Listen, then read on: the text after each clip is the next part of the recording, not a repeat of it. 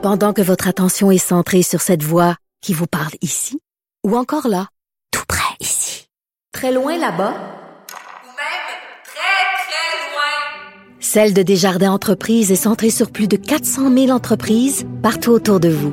Depuis plus de 120 ans, nos équipes dédiées accompagnent les entrepreneurs d'ici à chaque étape pour qu'ils puissent rester centrés sur ce qui compte, la croissance de leur entreprise.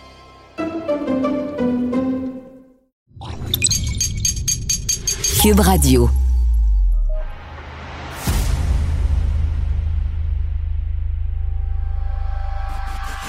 Santé, économie, culture, politique, environnement.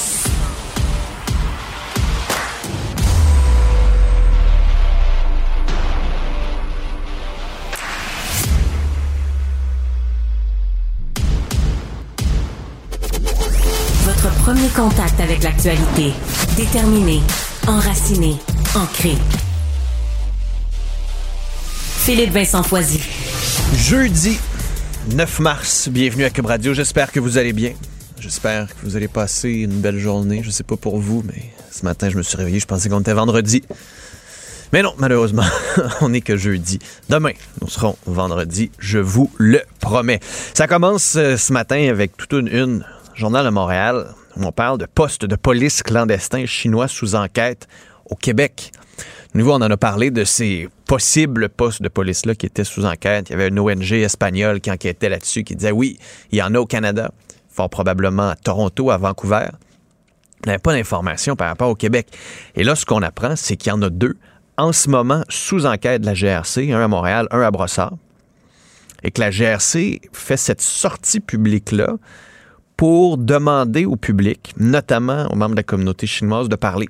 On a besoin, dit un, des enquêteurs de la GRC, que la communauté chinoise collabore. Il faut briser ce mur du silence-là pour être en mesure de comprendre ce qui se passe à l'intérieur de ces organismes-là. On parle du service à la famille chinoise du Grand Montréal, notamment, qui est un de ces deux organismes-là, sinon le Centre sino-québécois de la Rive-Sud à Brossard. Ce qui est encore plus hallucinant là-dedans, c'est que c'est une conseillère municipale de Brossard qui dirige ces deux centres-là. On a des soupçons qu'ils soient liés avec le Parti communiste chinois. C'est ce que plusieurs experts disent, notamment il y a un de ces deux centres-là, on, on cite le gouvernement chinois comme un partenaire publiquement. Et là, bon, on dit ça soulève des inquiétudes parce que dès que tu es lié ultimement au parti, c'est que tu travailles pour le parti. C'est comme ça que ça fonctionne, le Parti communiste chinois. Donc, on se demande est-ce que c'est correct que ces gens-là travaillent pour le gouvernement? Travaillent pour le gouvernement dans quel objectif?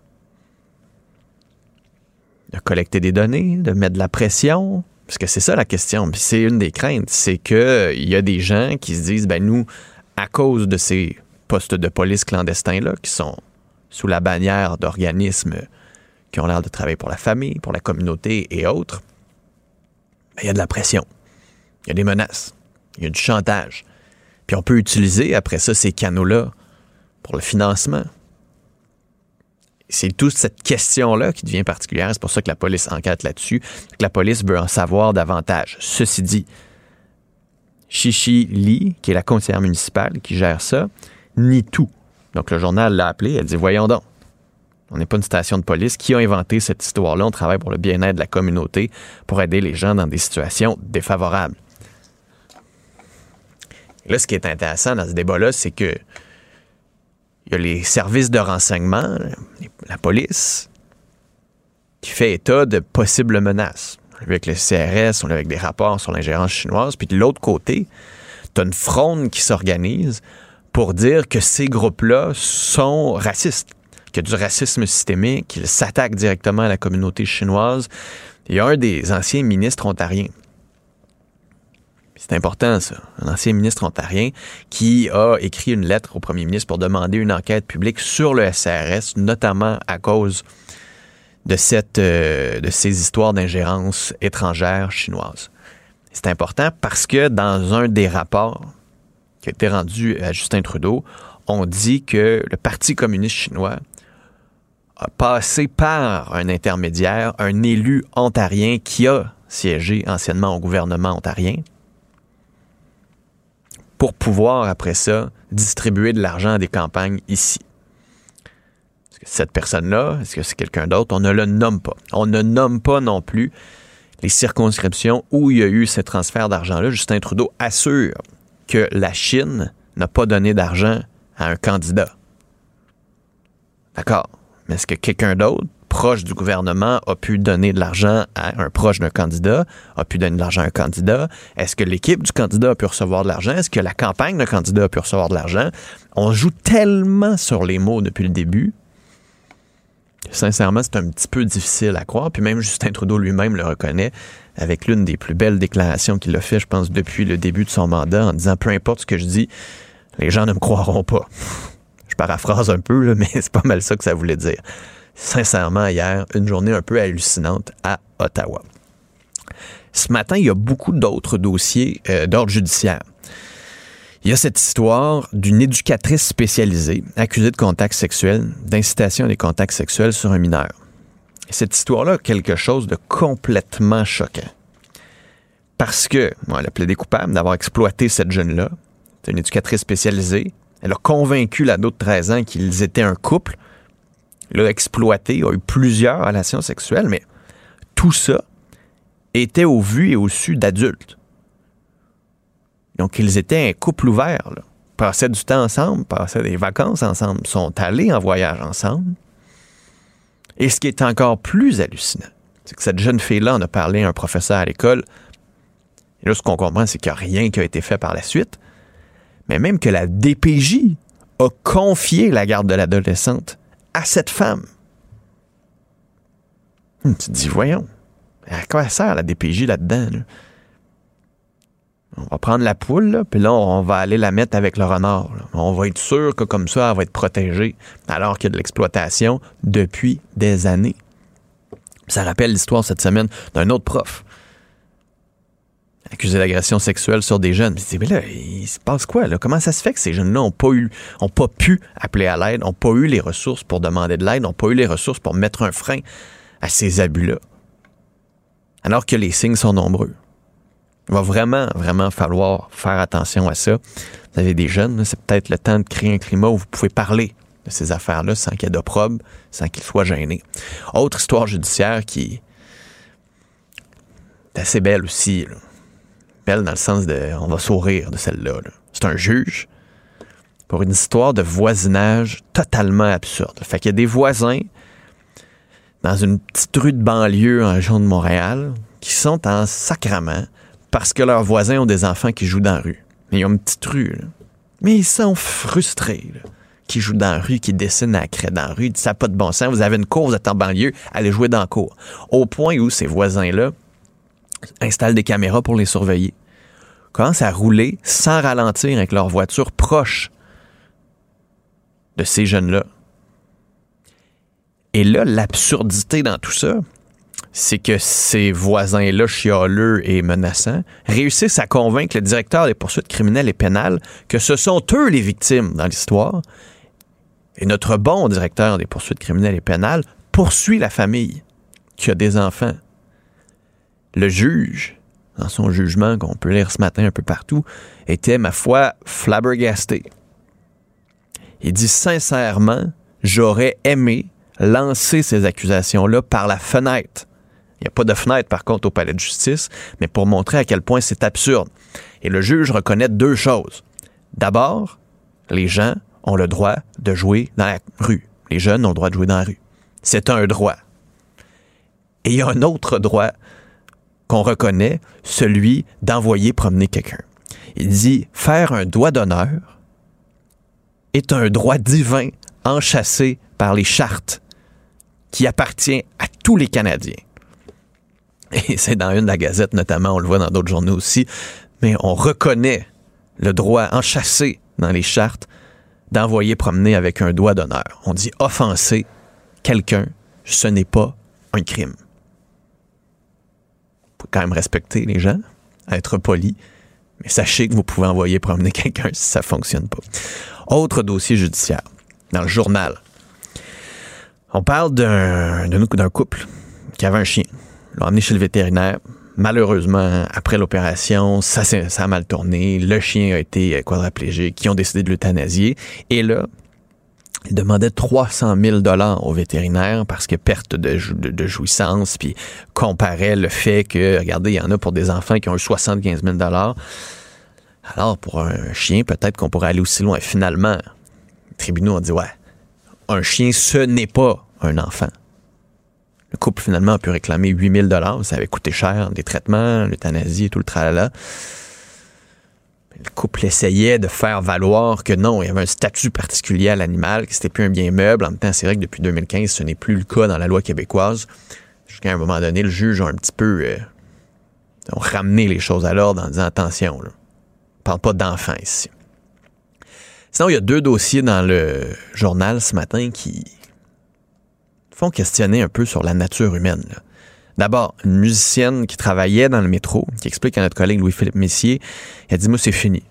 Parce qu'il y a trop d'hommes, pas juste un, trop d'hommes, trois fois, qui sont arrivés pendant que je chantais dans le métro, drogués, et qui se sont remis à se masturber devant elle. La sécurité n'était pas au rendez-vous. Après ça, finalement, il y a eu un peu de sécurité, mais finalement, elle dit, tant pis. Tant pis, c'est fini. Dans le métro. Autre affaire dans le métro, un homme en fauteuil roulant qui s'est fait agresser, voler. Métro Berry-UQAM, frappé à la tête, voler ses écouteurs. En plus de se faire battre. Tu dis, mais ces actes violents-là s'accumulent. C'est pas normal. C'est pas normal, en plus, que les gens vulnérables soient pris pour cible comme ça. Avec des attaques qui sont sincèrement dégueulasses. Ça, ça s'ajoute ben, à tout le climat dans le métro en ce moment. C'est sale.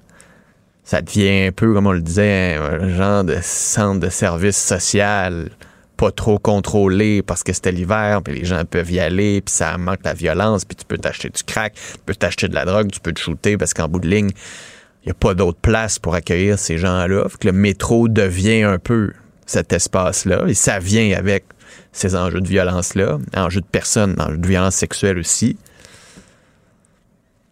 La STM se fait demander, oui, oui, on va faire quelque chose. On sent, ça s'en vient. Là, tu dis, oui, mais le problème, ça fait quand même un moment qu'on en parle. Il serait peut-être temps qu'on agisse davantage plutôt que nous promettre des gestes à un moment donné. Peut-être. Donc là-dessus, là, on a hâte de voir des vraies actions. Parce que quand tu fais la liste de ce qui va mal à Montréal, tu fais la liste de ce qui va bien. là, malheureusement, c'est pas trop long faire la liste de ce qui va bien. La liste de ce qui va mal, là, ça s'allonge. Puis ça s'allonge. Puis ça s'allonge. Puis à un moment donné, l'administration plante va devoir répondre. Pendant que votre attention est centrée sur cette voix qui vous parle ici, ou encore là, tout près ici, très loin là-bas, Ou même très, très loin. Celle de Desjardins Entreprises est centrée sur plus de 400 000 entreprises partout autour de vous. Depuis plus de 120 ans, nos équipes dédiées accompagnent les entrepreneurs d'ici à chaque étape pour qu'ils puissent rester centrés sur ce qui compte, la croissance de leur entreprise. Incorruptible défenseur de la vérité. Il combat la désinformation, un argument à la fois. Philippe Vincent Foisy. Cube Radio. Les rencontres de l'heure. Chaque heure, une nouvelle rencontre. Nouvelle rencontre. Les rencontres de l'heure. À la fin de chaque rencontre, soyez assurés que le vainqueur, ce sera vous. Cube Radio. Une radio pas comme les autres. Avec Yasmine Abdel-Fadel. Salut Yasmine. Allô, allô? Bon, commençons en parlant de notre sujet préféré, la Chine, l'ingérence chinoise. Le supplice de la goutte continue jour après jour, de nouvelles révélations. Là, hier, il y avait encore euh, le, le Global News qui a sorti encore des, euh, des, des documents qui supposent que euh, le premier ministre était bien au courant qu'il y avait eu de l'ingérence chinoise, puis qu'on lui avait bien dit, parce qu'il y a un rapport qui a été fait qui était destiné à lui et à sa garde rapprochée. Je sais pas si tu as vu la période de questions à la Chambre des communes hier, là, mais c'était de toute beauté. Je trouve que Pierre Poilièvre avait le bon ton. Il a comme retrouvé quelque souvent de- chose, là. Ouais, c'est ça. Il a comme trouvé la meilleure manière d'être efficace dans ce dossier-là, c'est d'enlever toutes les frioritures autour des questions, d'enlever la partisanerie autour, de poser des questions très simples qui se répondent par oui ou non. très courte. Et ça, ça a le mérite de faire, euh, de rendre le gouvernement ridicule s'il ne répond pas, qui démontre qu'il est pas capable de répondre aux questions, incapable de donner des réponses, somme toute, assez simples, euh, et qu'il aurait potentiellement quelque chose à cacher. Hier, Pierre Poilièvre a été particulièrement efficace, mais ça fait euh, en sorte de démontrer un Justin Trudeau qui qui patine là, qui patine solide, mais qui tombe plus qu'il n'avance dans ses patins. Là, tu sais, c'est, ça fait dur hier la période de questions. Les questions étaient très simples et on n'avait pas de réponse ensemble. Être entêté à ne pas vouloir faire une enquête, euh, une enquête indépendante, euh, mais avec les informations encore ce matin sur ces bureaux de police à Brossard et à Montréal, euh, on se demande combien de nouvelles révélations, nouvelles enquêtes, nouvelles sorties publiques vont continuer à se succéder avant que le premier ministre dise ouais, tu sais quoi, on mérite d'avoir une enquête, notre vie démocratique le mérite. Euh, pour le moment, il est en train d'en payer un prix politique énorme et j'ai pas l'impression qu'il réalise. Mais là, il laisse comme entendre que ça se peut qu'il y en ait une ou que ça s'en viendrait quand même, mais que peut-être que. J'essaie de, décoder hier, là. C'était comme s'il ben voulait dire oui, oui, il va avoir quelque chose, là, mais, mais quoi? Tu sais, je sais pas encore, mais il va quand même peut-être un jour avoir quelque chose là-dessus, là me semble que c'est facile, sortir point de presse, enquête publique. Puis la personne que tu pensais nommer comme euh, comme rapporteur spécial, nomme-la donc commissaire. tu sais, tu me semble que tu peux juste sauter une étape là, griller cette étape-là, puis créer la commission en bonne et due forme, puis la, lui permettre de faire ses travaux.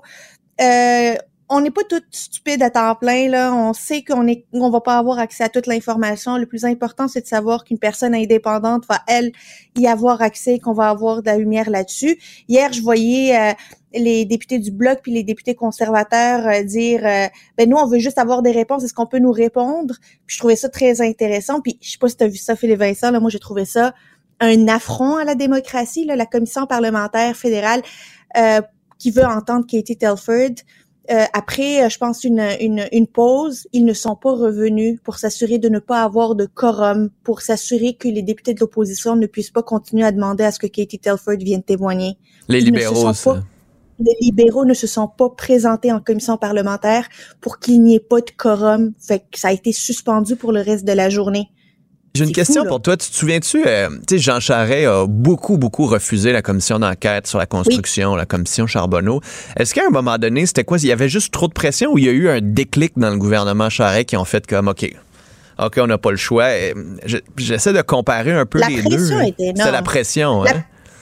Il me semble que la pression était ah énorme. Il n'y avait pas une période de questions où là, au moins la moitié, si c'est pas le trois quarts de la période de questions, qui était juste des députés qui se levaient pour demander une commission d'enquête. Et faut, faut, faut se rappeler là qu'entre temps, Jean Charest avait nommé euh, euh, l'unité marteau là, on se rappelle l'unité policière qui a été ensuite ouais, l'escouade marteau qui est devenue l'UPAC. L'escouade marteau qui est devenue l'UPAC il y a eu des affaires nommées entre-temps qui étaient pas tout à fait mauvaises, mais c'était juste pas ça que la population, que les oppositions voulaient. Alors, ils ont gardé l'UPAC, mais en même temps, il a hmm. fallu déclencher l'enquête parce que c'était la pression était trop forte, là. Bon, parlons de Marc Garneau qui a décidé de finalement annoncer qu'il quittait son poste de député parce qu'il était plus ministre depuis le dernier remaniement, depuis la dernière élection. Euh, je disais hier, surpris, oui, parce que ben, il aurait pu finir son mandat ou terminer le dossier des, des langues officielles dans lequel il avait décidé de s'impliquer. Lui, il dit, ben, j'ai terminé le dossier de l'aide médicale à mourir, j'étais président du comité et mon travail est fait maintenant, donc pas surprenant dans ce sens-là. Est-ce que Qu'est-ce que tu en retiens? Qu'est-ce que tu vois dans cette, euh, dans cette démission-là? Qu'est-ce qui te préoccupe ou t'intéresse ben, le plus? Moi, j'étais pas, moi, j'étais surprise qu'il n'ait pas démissionné dès qu'il ben, moi aussi, exact. ministre. Exact. Euh, c'est quand même Marc Garneau, il a quand même été, c'est quand même une figure qui était importante au sein du caucus euh, caucus libéral. Là, c'est pas, c'est pas n'importe qui qui n'a pas été renommé ministre. Fait que le fait qu'il soit resté aussi longtemps, je me disais ah ben c'est intéressant. Soit c'est quelqu'un qui veut créer la zizanie au sein du caucus pour se venger avant de partir, soit c'est quelqu'un qui se dit bon ben c'est pas grave, je vais finir mon mandat puis après je vais aller prendre ma retraite. Euh, finalement, c'est comme un mélange entre les deux qu'il y a eu. Là, euh, je comprends pas pourquoi la démission vient aujourd'hui. Puis là, écoute, aucune information, mais je me, tu sais, Marc Arnaud a été ministre des Affaires étrangères. C'est son dernier mandat là, il a été comme ministre des Affaires étrangères. Est-ce qu'il y a une petite zizanie au sein du caucus demandant à euh, Justin Trudeau de déclencher la fameuse enquête publique et indépendante réclamée par tous que lui et euh, n'accepte pas le fait que le premier ministre ne la fasse pas puis qu'il dise ben regarde moi je vais pas juste continuer à chaque fois de sortir publiquement contredire mon premier ministre ou les décisions du gouvernement. Fait que je préfère quitter plutôt que de devenir euh, l'espèce de mouton noir du caucus là. Je me pose la question je n'ai aucune information qui va dans ce sens mais je me dis c'est quelque chose qui pourrait être logique. J'aimerais bien qu'on lui pose la question sur ce qu'il pense de la gestion du gouvernement, sur la question de l'ingérence chinoise dans la hmm. démocratie. J'ai hâte de voir qui va le remplacer. Est-ce que ce sera Emmanuel À ce chicane. C'est sûr. Et euh, qui va le remplacer comme euh, député? Oui, oui, oui, oui, oui, dans C'est un des comtés euh, les plus sûrs du Canada pour le PLC. Alors qui, et on me dit qu'il y a des personnes du provincial qui voudraient sauter au fédéral. Oh! Stay tuned. Oh! Ah ben, ça c'est intéressant parce que le salaire est beaucoup plus gros de toute façon à Ottawa. Euh, Parle-moi d'Éric Duhem qui est en, euh, toujours en maraudage hier. Dit, ah, je parlais à une couple de personnes. il réussit, Éric Duhem, à faire quand même parler de lui dans cette petite game politique-là. Puis il dit, Madame Tardif, pas pour le moment. Tant et aussi longtemps qu'il y a des enquêtes, on n'ira pas, on n'ira pas de ce côté-là, mais on est ouvert. C'est euh, Éric Duhem, le chant des sirènes, là il s'amuse. Éric Duhem a du fun. Tu sais quoi, moi, je veux être une petite mouche dans le caucus de la CAQ. Là. Tu sais, tu rentres là, puis tout le monde se regarde. C'est toi qui parle à Éric Duhem? non, c'est toi? Ah, lui, il a dit ça. Ça doit être lui qui est au téléphone avec Éric Duhem. Là, il crée l'espèce de de spectre d'Éric Duhem dans le caucus de la CAQ, là, puis il crée la zizanie au sein d'un caucus de 90 personnes. 89 maintenant? euh, c'est c'est le fun à voir parce que sais, il va, il va commencer à y avoir une espèce de paranoïa ambiante au sein de la CAC là pour dire qui va lâcher le, qui va lâcher le bateau pour aller avec euh, Éric Duhem. Parce que c'est juste ça son objectif. Là. On s'entend que s'il parlait sérieusement avec trois, quatre députés, puis qu'il était à veille de signer avec eux le fait qu'il traverse la chambre, en fait qu'il sorte de la chambre pour y rentrer, là, euh, il va pas le dire publiquement. Pourquoi le dire publiquement hmm. puis euh, créer cette l'objectif c'est de créer cette paranoïa là, c'est faire en sorte que le caucus soit moins soudé puis je suis sûre que ça va fonctionner là. Je suis sûre que le bureau du premier ministre essaie de voir c'est qui ces députés là qui parlent avec Éric Duhem, pas que ça va changer quelque chose dans leur vie, pas que ça va diminuer leur pouvoir politique ou euh, leur capacité à être très majoritaire en chambre, mais juste de savoir qu'il y a quelqu'un qui est pas là à 100%, là. Chéri Duhem, pour lui, la journée d'hier, il a fait un check à côté. Euh, il a rempli euh, son objectif de créer la zizanie. Mais mettons bien honnêtement, là, toi, t'es une députée de la CAQ, d'arrière-ban. Tu regardes les affaires aller, puis tu te dis, là, OK, je serai pas ministre. Mais, je suis à la CAQ. au gouvernement.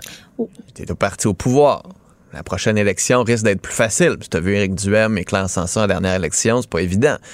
T'aimes ça, ce job-là.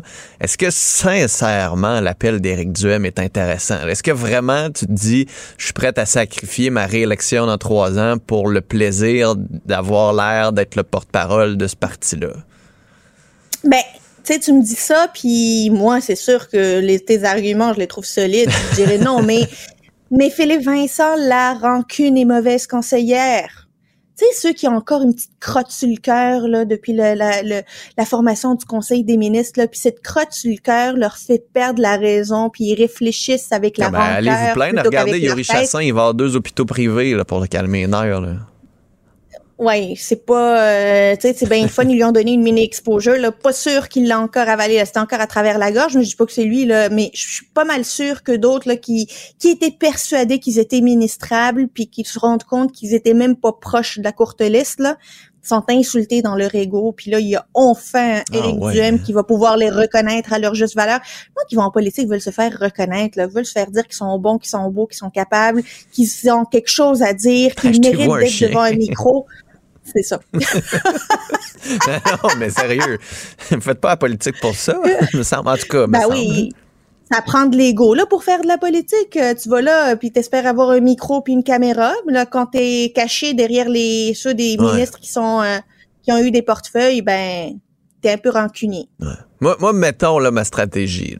Si j'étais si j'étais ce genre de personne là, député caquiste frustré, en manque de notoriété, j'irais prendre un café sur Grande Allée à Québec avec Éric Duhem. Juste pour que quelques personnes me voient. Puis là, hop, hop, hop, ça a l'air que lui qui pense que peut-être que. Puis là, il a pris un café avec l'autre. Puis là, puis là, à la CAQ, tu dis, non, non, non, moi, je fais juste parler. Mais là, les gens de la CAQ font, hey, OK, on a un député important qui pourrait nous quitter, on veut pas ça. Mais qu'est-ce qu'on peut faire pour toi? Viens, viens t'asseoir autour de la table. Puis, tu sais, fait c'est peut-être une option. Oh non, je ferais pas ça, moi. Tu ferais pas ça? Eh, hey, non, je ferais pas ça. Hey, euh, la pression de tous tes collègues, les 89 collègues qui vont te regarder pour dire, hey, lui, c'est un traître. Même je suis pas un traître, j'allais prendre un café, j'allais écouter ce qu'il dit, ce qu'il a à dire. Tu sais, on, écoute, il y a des, bonnes idées partout. je le ferais avec Paul Saint-Pierre Plamondon. S'il m'invitait, je le ferais avec euh, le chef du Parti libéral, si je le connaissais. Euh, tu sais. Voyons donc, Philippe Vincent. Toi, tu veux encore plus créer la marde dans le caucus de la CAQ que Éric Duhem. Je pensais que tu étais une personne sensée. Ah non, je suis pas sensée du tout, moi. Hey, les, députés de la CAQ, faites, écoutez pas Philippe Vincent. Au contraire, écoutez-moi. Ça va être le fun. Amusez-vous. Yasmine, à demain. Bye bye. Ce segment est aussi disponible en vidéo sur l'application Cube ou le site cube.ca. Pendant que votre attention est centrée sur vos urgences du matin, vos réunions d'affaires du midi, votre retour à la maison ou votre emploi du soir, celle de Desjardins Entreprises est centrée sur plus de 400 000 entreprises à toute heure du jour. Grâce à notre connaissance des secteurs d'activité et à notre accompagnement spécialisé, nous aidons les entrepreneurs à relever chaque défi pour qu'ils puissent rester centrés sur ce qui compte, le développement de leur entreprise. Politique, santé, environnement. Philippe Vincent Foisy observe et investigue les enjeux qui nous concernent. Cube Radio. Une autre vision de l'actualité. Cube Radio. Cube Radio. En direct à LCN. 6h30 précise, on retrouve Philippe Vincent Foisy pour son commentaire. Salut Philippe Vincent. Salut Audrey. Bon, on va revenir encore sur la crise à la SAQ. On a finalement entendu Éric Kerr hier qui a rejeté toute forme de responsabilité. C'est un projet de la SAC, géré par la SAC, c'est ce qu'il a dit. Oui, bon, il a raison là-dedans. Tous les enjeux avec l'informatique, par exemple, le fait que les paiements ne soient pas, euh, rentrent pas dans le système, que la police n'ait pas été au courant des paiements de permis de conduire et de renouvellement. C'est vrai que c'est un, c'est la SAC qui a géré ça, qui a géré ça depuis quand même un bon moment, qui a donné le feu vert. Ça reste qu'il y a tout eu Avant que son ministère soit créé. Oui, mais après ça, son ministère a quand même été créé depuis un an, puis il aurait pu appuyer, mm-hmm. aurait pu fournir des conseils, aurait pu être là pour aider la SAC lors du lancement, aurait pu euh, appeler puis être sûr, hey, regardez, c'est un gros chantier que vous avez fait, avez besoin d'un coup de main? On aurait pu être un peu plus proactif de ce côté-là. Et là où Éric Kerr se lave les mains alors qu'il a une partie de responsabilité, c'est tout sur les identifiants numériques. Le fait de ne pas en avoir parlé de cet identifiant numérique-là, de ne pas avoir mis en place de campagne d'information, de campagne de sensibilisation pour dire aux gens, allez vous informer, allez faire votre compte en ligne parce que vous allez en avoir mm-hmm. besoin. là, on en parle, là, c'est tant mieux. Là, les gens comprennent que la déclaration de revenus, vous allez avoir besoin de votre avis de cotisation gardez-le, encadrez-le, ne le perdez pas, ne le cachez pas, mettez-le pas dans la boîte que vous cachez en dessous du lit puis qu'on perd à la fin de l'année parce qu'on sait plus où puis vous savez cherche toujours ce papier-là quand on en a besoin. Oui, puis si vous avez besoin d'aller le chercher en ligne, vous avez besoin de créer un autre identifiant sur Click Secure, c'est pas le même qui va vous permettre d'avoir ça. Donc à un moment donné, ça devient compliqué. On veut par contre protéger la vie privée et c'est ce qui est normal et c'est cet équilibre là. oui qui est toujours difficile à trouver. Mais il y a aussi une réflexion plus large à avoir sur le gouvernement. Comment ça se fait que nos agences font affaire avec de très grosses firmes comme IBM ou comme certaines de leurs succursales? Dans le cas de, la SAQ, ça a quand même coûté 500 millions de dollars ou presque. Puis on a un problème encore. On a eu des problèmes avec IBM, avec le système de paix Phoenix, qui dure depuis sept ans. Comment ça se fait qu'on ne comprend pas qu'avec ces grosses firmes-là, des fois, ça peut être compliqué? Ce sont des solutions qui ne sont pas toujours adéquates pour ce dont on a besoin et ça fait sorte que ben, ça nous coûte très cher et on n'a pas les services nécessaires et on ne développe pas l'expertise ici. Et ça, c'est peut-être un autre des problèmes. On a des compagnies ici qui pourraient créer ces systèmes-là avec lesquels on pourrait travailler, développer de l'expertise au Québec, s'assurer que l'argent reste au Québec aussi. Ça aurait pu être une autre façon de voir les choses. Et quand Eric a dit, lave les mains, on a l'impression aussi qu'il se lave les mains de la suite, alors que cette réflexion-là, on espère qu'il l'a et que le gouvernement l'a en ce moment.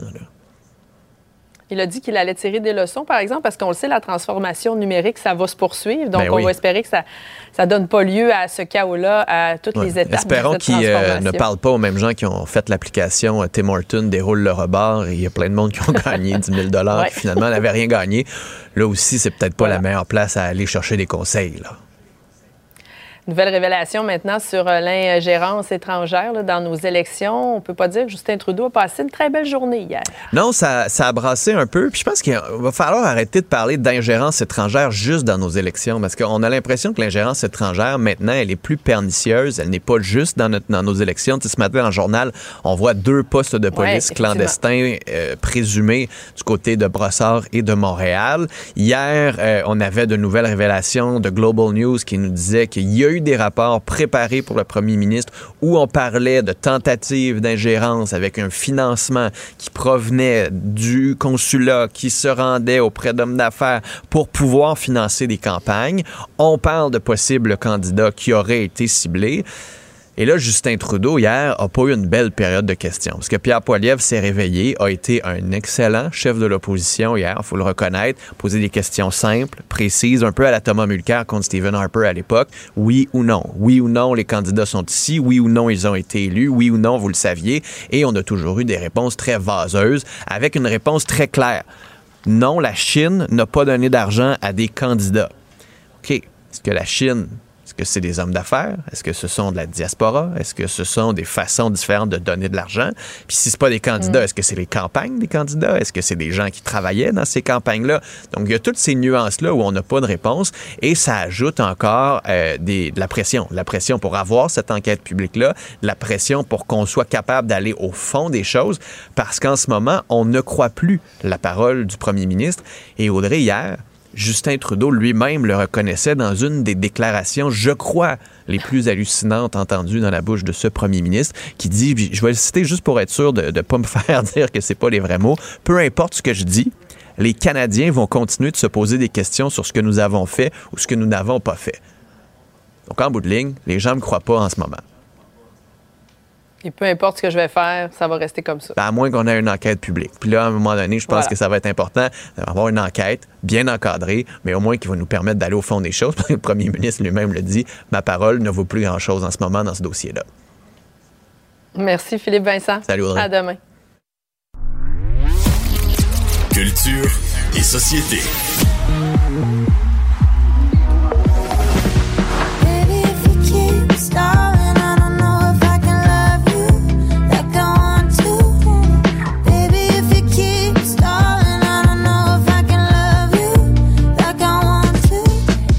Anaïs, Philippe Vincent. est-ce que c'est l'actrice qui joue dans Unité 9, ça? Oui, c'est celle aussi qui joue dans le film L'été avant la guerre que Ah, personne ne connaît parce que c'est un film qui n'existe pas. C'est c'est une tristesse, Philippe Vincent. Oh, évidemment, tout le monde a reconnu Charlotte Cardin Oui. et c'est ça. C'est une blague, là. je sais qu'elle ne joue Oui, pas non, dans non, non. Unité 9. là. Juste- Et- C'est ça, j'ai poursuivi la blague avec l'été avant la guerre parce qu'on en parle ce matin notamment dans le journal de Montréal, ChatGPT qui est justement cette intelligence artificielle. Et là, on se rend compte qu'il y, a- il y a des limites à cette intelligence-là.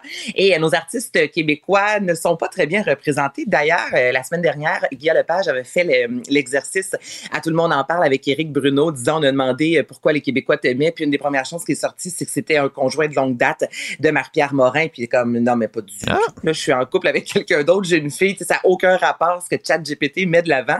Et là, c'est ça. Donc, Charlotte Cardin, selon cette intelligence-là, aurait joué dans Unité 9 et dans le film L'été avant la guerre. Xavier Dolan, pour sa part, euh, serait un excellent musicien hein, parce qu'il serait derrière l'album The Dead and, uh, and Life of John F. Donovan, qui est plutôt le réalisateur de ce film-là. Hubert Lenoir, lui, a joué, imagine-toi, dans L'heure bleue, alors ben. que Loud, lui, a remporté le prix Polaris de l'album de l'année. Et ça, c'est euh, de hip-hop. Et ça, c'est sans compter Céline Dion qui a joué dans La guerre des tucs. Donc là, c'est ça, là. C'est assez Est-ce problématique. qu'on a des petits enjeux de, de nuances avec euh, l'intelligence euh, artificielle? Ben, c'est ça qui se passe. Hein? Puis là, on sait que c'est pas parce que c'est sur Internet que c'est vrai, c'est pas parce que c'est sur Wikipédia que c'est vrai, et ce n'est pas parce que ChatGPT le dit que c'est vrai. Et justement, le journal a soumis à l'intelligence artificielle cet article-là, et il y a quand même quelque chose d'intéressant dans tout ça. Donc, ChatGPT a dit justement que c'est pas toujours fiable ce que l'intelligence en soit dit et qu'il est préférable de vérifier les informations trouvées avec d'autres sources avant de les, les utiliser. Dis-je bien, notamment pour un travail scolaire, parce que là, on dit que les jeunes vont de plus en plus l'utiliser. Donc, sais, juste faire attention. L'intelligence artificielle, il y a des limites. Puis quand c'est rendu que tu dis que Charlotte Cardin a joué dans Unité 9 et que Ben, c'est parce que Hubert t'es Lenoir capable d'en dire bien d'autres de niaiseries. Ben, Tu c'est pas, grave que ça te dise ça, mais c'est tout le reste des autres choses qui pourraient être dites qui le sont. qui devient problématique, exactement. Donc, faites attention. C'est ça la morale. Bon, parlons de bande dessinée. Paul a un travail d'été qui va être adopté euh, au cinéma. Ah, écoute, Paul à Québec, évidemment, là, on parle des bandes dessinées de Michel Rabagliati. Paul à Québec en 2015, euh, qui avait été adapté justement au cinéma avec, entre autres, François Letourneau, Gilbert Scott, Louis Portal, le film qui est allé chercher plus 1,2 million de dollars au box-office. C'était un délice. Et là, justement, le même réalisateur, soit François Bouvier, sera de retour, cette fois-ci pour porter à l'écran Paul un travail. Il va toujours collaborer avec l'auteur Michel Rabagliati. Puis, dans ce deuxième volet, c'est, ben, ça le dit, hein, Paul un travail. Donc, c'est l'histoire de Paul qui, cette fois-ci, a 18 ans, alors que dans le premier volet, il avait 30 ans environ. Donc là, Paul se trouve un emploi d'été comme moniteur dans un camp de vacances. Et là, on dit qu'il vit plein de bouleversements. Et ce qui est particulier, c'est que là, on va devoir trouver un acteur de 18 ans. Ça, ça va parce qu'il y a du talent en quantité au Québec, justement. Euh, le réalisateur en soi, qui a travaillé notamment sur 30 vies à l'époque, a dit J'en reviens pas à quel point qu'on a du talent, mais ça reste quand même que le personnage principal, Philippe Vincent, se retrouve dans chacune des scènes. Donc, c'est plus de 120 scènes. C'est énormément de travail. Tu comprends? Même pour des acteurs chevronnés, 120 scènes, au-delà de texte, je veux dire, physiquement, tout ça, c'est ultra engageant, c'est prenant émotivement, physiquement, psychologiquement. Donc là, on a hâte de voir quel acteur va camper Paul à l'âge de 18 ans. Euh, on n'a pas de date de sortie, évidemment, pour ce film-là, mais c'est sûr que ça va combler le public, comme le premier volet et comme les bandes dessinées. Bon, ben ça, c'est le fun, ça. Oui! Oui, parle-moi de YouTube maintenant. Oh, taboute, taboute, taboute. Là, ben, bout, euh, mais, je- euh, OK. YouTube, il y a quelques temps de ça, YouTube en France, notamment français, avait décidé de retirer tous les mots vulgaires, du moins dans les 15 premières secondes de vidéo, en disant aux, euh, notamment aux créateurs de contenu, si vous utilisez des mauvais mots, eh bien, vous n'aurez pas d'argent. Et là, les gens s'étaient plaints, disant ça n'a pas de sens. Mes premières vidéos, exemple, où je disais des termes comme connard, euh, ne peuvent plus être utilisés, on fait moins d'argent. Donc là, ça a été annoncé finalement que euh, YouTube a décidé d'assouplir ses règles. Donc, à partir de maintenant, on peut entendre à nouveau dans les 15 premières secondes d'une vidéo des termes comme, là c'est très français, j'en conviens, mais salope, con, connard, merde. Le terme, par contre, putain, Philippe Vincent, faut attendre. Ça peut pas être dans les sept premières secondes et on n'a pas le droit de l'entendre, ce mot-là. Tu comprends? Comparativement. Donc, tu as le droit de dire salope, mais tu pas le droit de dire putain. Juste dire ça en ondes, ça sort de ma bouche, puis on dirait que ça me fait grincer des dents. Ah hein? Et tout ça parce que les créateurs de contenu euh, n'ont pas assez de vocabulaire. Je suis désolée, mais c'est ça. Là. Et là, je veux pas généraliser parce que ce n'est vraiment pas le Fais cas de tous. attention, tu vas te ramasser si- euh, euh, comme nos collègues. Là. non, j'ai assez d'amis créateurs de contenu, puis il y en a qui font de l'excellent travail. Mais si dans les 15 premières secondes de, ta, de ton contenu, tu n'es pas capable de t'abstenir de dire salope, con, connard, merde ou putain, on a un problème entre toi et moi. Honnêtement, et ça, je suis pas du tout gênée de le dire, mais bon, euh, à force de s'être plein, ça y est, ils ont le droit à nouveau d'utiliser ces termes-là dans le but de faire beaucoup d'argent. Et aux États-Unis, cette fois-ci, euh, on n'a pas encore la liste exhaustive de ce qu'on peut dire, de ce qu'on ne peut pas dire. On sait que le F-word est refusé, mais sinon, il y a d'autres vulga- vulgarités, tu sais, je viens, qui euh, ont été acceptées à nouveau. Donc, c'est, ça. Honnêtement, je, je, ça, ça vient tout mêlé dans ce que tu ben, peux ça. pas Je- dire. Qu'est-ce que je peux dire? Qu'est-ce que je peux Mais ça dire termes t'affecte de beaucoup, vulgarité? là, la Ben, vulgarité française. là. Ben, vulgarité française ou américaine ou peu importe. On on sait pas peut-tu encore dire quels des sont sacres? les- Euh, C'est ça. Ça, on ne le sait pas. Ça n'a pas été mentionné. Donc, tout Demandons ce que nous, on... Je savais même pas c'est quoi. faut pas que je me fie à ça, mais ça reste que les jeunes de mon entourage écoutent beaucoup quand même YouTube. Là, on peut pas faire comme si ça existait pas. Puis je trouve ça déplorable que euh, dans les 15 premières secondes, ben même plus tard dans la vidéo, tu sais, j'ai de la, je me dis que c'est possible de livrer quelque chose qui a de l'allure sans pour autant utiliser le terme conne, salope et putain. Mais ça, c'est moi là. Qu'est-ce que tu veux que je te dise? Peut-être. Ben c'est ça. Mais S'il vous plaît, là. Anaïs. Voilà. J'ai respiré. Peux-tu dire. Non, je ne vais, pas aller là. Allez, bonne journée. Hey, qu'est-ce que t'allais dire? J'allais dire, c'est bon en crise ta chronique, mais. Ah! Bye. J'ai peur de me faire censurer. Salut. Ouais, exactement. Bye.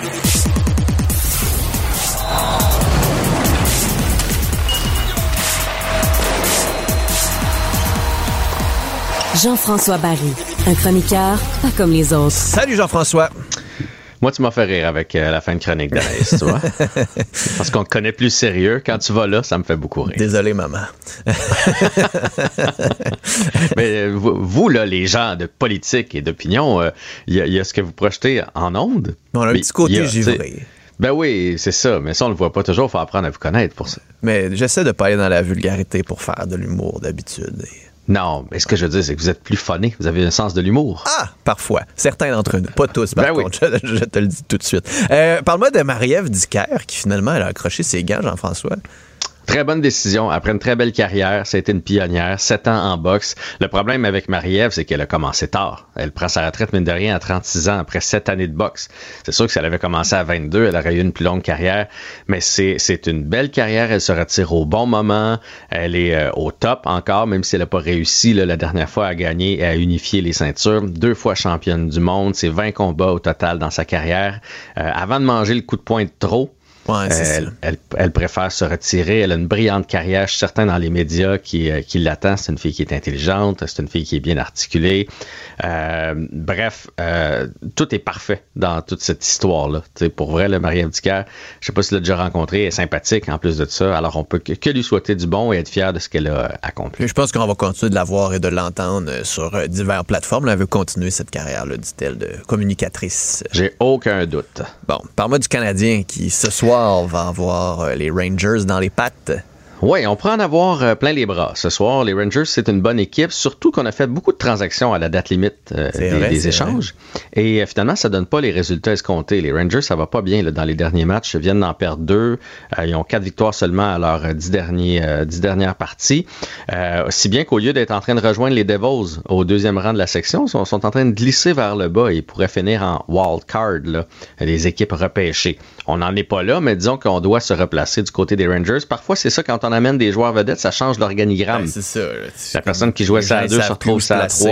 Puis euh, Elle n'est pas contente. change des Euh, trios, puis de la c'est ça. Reste que c'est une équipe ultra talentueuse, alors il faut quand même euh, faire bien attention à cette équipe-là, avec un très bon gardien de but. En fait, ils sont bons partout. Il faut juste que le gel prenne, puis ils vont être corrects. Mais le Canadien est surprenant, surprenant à domicile, euh, donne toujours l'effort. Donc, euh, je ne vais pas dire comme euh, lorsqu'on s'est parlé le matin des Hurricanes et que le Canadien va avoir de la difficulté. On est capable de tenir notre pouls ce soir, ça va être à surveiller. Alors que les sénateurs, eux, s'en vont à Seattle. Ouais, les sénateurs, les sénateurs. Tu sais, quand je t'ai parlé cette semaine, ils étaient à trois points d'une place en série. S'ils gagnaient contre Chicago, tombaient à un point des Pingouins. Ils ont perdu et les Pingouins, eux, ont gagné hier. Fait que là, ils sont à cinq points d'une place en série. C'est un match hyper important sur la route et les, euh, le Kraken de Seattle vont bien. Euh, cette saison c'est une belle saison. C'est deux équipes jeunes, deux équipes avec des jeunes remplis de talent. Ça va être un bon match de hockey, mais c'est une must-win pour les sénateurs ce soir. Et là, j'ai vu qu'il y aurait peut-être une expansion à Atlanta, mais pas à Québec. Puis là, finalement, est-ce qu'on veut vraiment une expansion du côté de la Ligue ou? Sais-tu quoi? On sait pas trop de où c'est parti, cette histoire-là.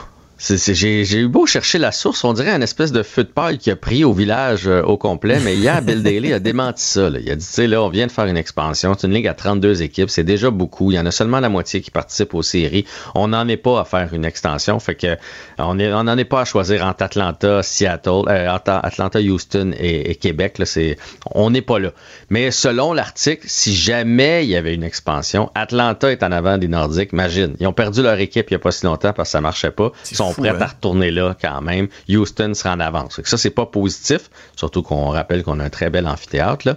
Euh, puis on serait un marché de hockey extraordinaire à Québec. Reste que tout ça, là, c'est beaucoup de blabla, blabla pour rien. Il n'y aura pas de nouvelle équipe en septembre, faites-vous-en pas. Bon, parlons de Mario Cecchini maintenant, qui, euh, on s'en parlait hier, va avoir euh, du pain sur la planche maintenant, qu'il est commissaire de la LHJMQ. Ouais, je t'avais dit un petit matin plus tranquille, quand il n'y aura pas de match, là, je, je dressais moi mon top 5 à mon avis de- de- des travaux de Mario euh, Cecchini, comme Astérix. Ben oui. Mais dans ce cas-ci, c'est euh, Mario Cecchini.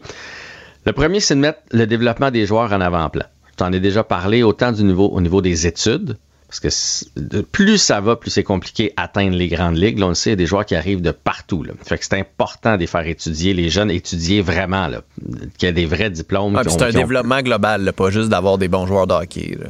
Ouais, de, de faire des êtres humains. Mais tu sais, ça, ils, vont vers là. De plus en plus, ça s'améliore, mais il y a encore place à l'amélioration. Puis même chose avec le hockey. Tu sais, des fois, on se demande pourquoi on développe pas plus de joueurs de hockey. L'horaire est tellement chargé qu'ils ont jamais de journée pour travailler leur patin, travailler leur lancer, travailler leur faiblesse. Je te donne un exemple, mettons, cette semaine, là. Euh, moi, mon gars, il a joué dimanche. Fait que là, lundi, c'était congé. Ils ont- sont allés à l'école. Euh, mais lundi, c'était congé. Mardi, mercredi, sur la glace. Puis là, ce matin, il vient de partir parce que là, il joue sur la route toute la fin de semaine. Va revenir dimanche prochain dans la nuit. Donc, tu sais, ça donne pas beaucoup de temps dans la semaine. Fait, évidemment, les deux pratiques que l'entraîneur a eues, il a travaillé des systèmes de jeu, il a pas travaillé les aptitudes individuelles. Fait que il faut donner plus de temps pour les études, pour le hockey. Et la seule façon d'arriver à ça, à mon avis, c'est de couper dans le calendrier. Ouais. Parce que la Ligue est rendue tellement grande. Quand tu penses qu'il y a une équipe à Cap-Breton puis une équipe à Rouen-Noranda, là, c'est- je sais pas si vous avez déjà fait ça. là. Comme moi, Fiston, ce matin, vient de partir pour Val d'Arche jusqu'à Bécomo. Euh, C'est c'est de la route. l'autobus, c'est de la route. Fait que 68 matchs dans ces conditions-là, ça devient difficile. Et le spectacle serait meilleur aussi. Parce que quand tu pognes une équipe fatiguée, qui arrive de voyage, Ben ouais, qui a joué ça. trop de matchs, souvent le spectacle est un peu terne parce que les gars sont pas à 100% de leur capacité. Bon, Deuxième point, vas-y. Euh, moi je limiterais le nombre de 16 ans dans la Ligue. OK. C'est une ligue de, de 18, 19, 20. À 17, il y en a quelques-uns qui sont capables de tirer leur épingle du jeu. À 16, là, il n'y en a pas beaucoup. Les exceptionnels. Puis au début, c'était ça. On a fait une exception pour un. Puis là, un moment donné, deux, puis trois, puis quatre. Puis là, maintenant, tous les choix de première ronde veulent jouer dans la Ligue junior majeure du Québec. Puis à mon avis, ça, ça descend le, le niveau.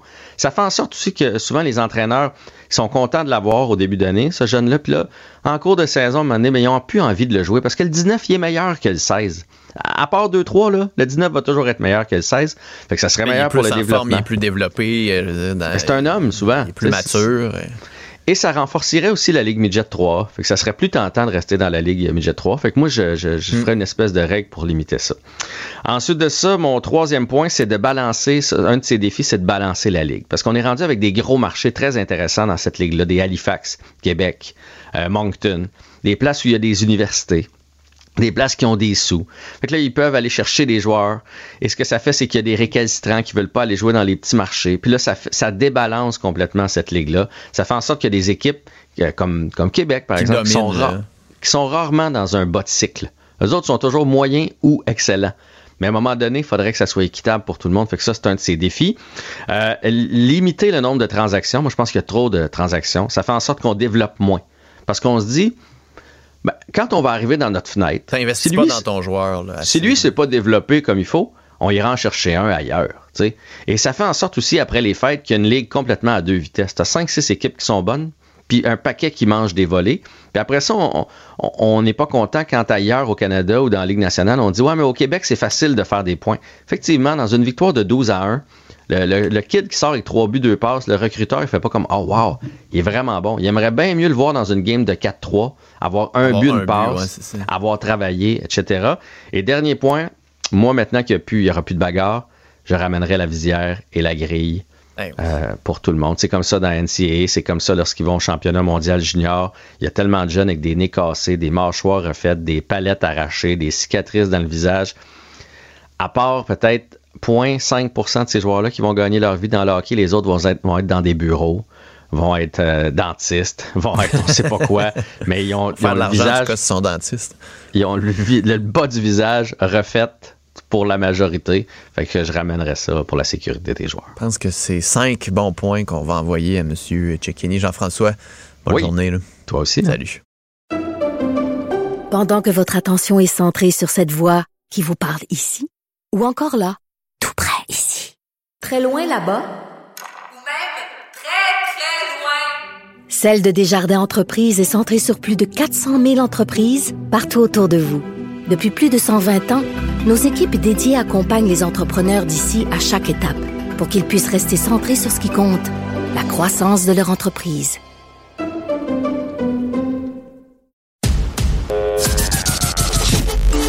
Pour parler à Philippe Vincent Foisy, studio à commercial cube.radio ou 1-877-827-2346, 187 Cube Radio. 187 Cube Radio. Cube Radio.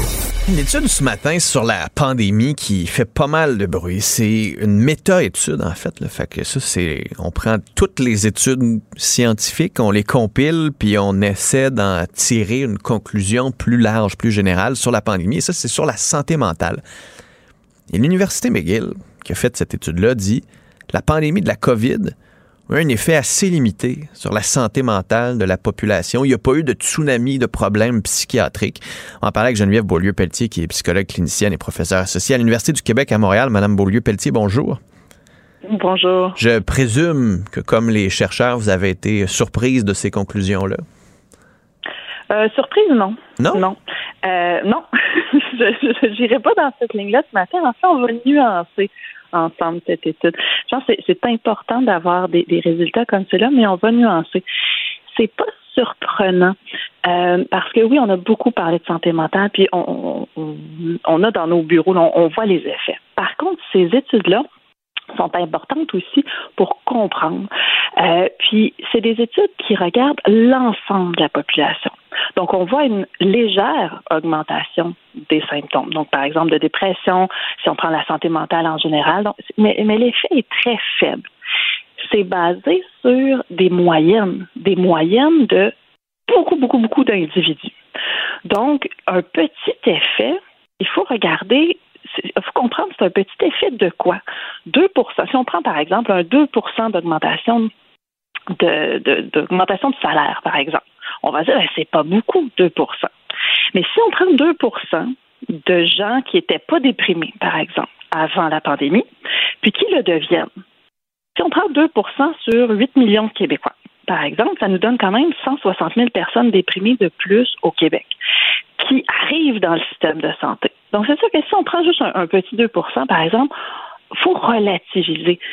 160 000 personnes de plus déprimées, c'est beaucoup de gens, beaucoup de gens qui souffrent de plus.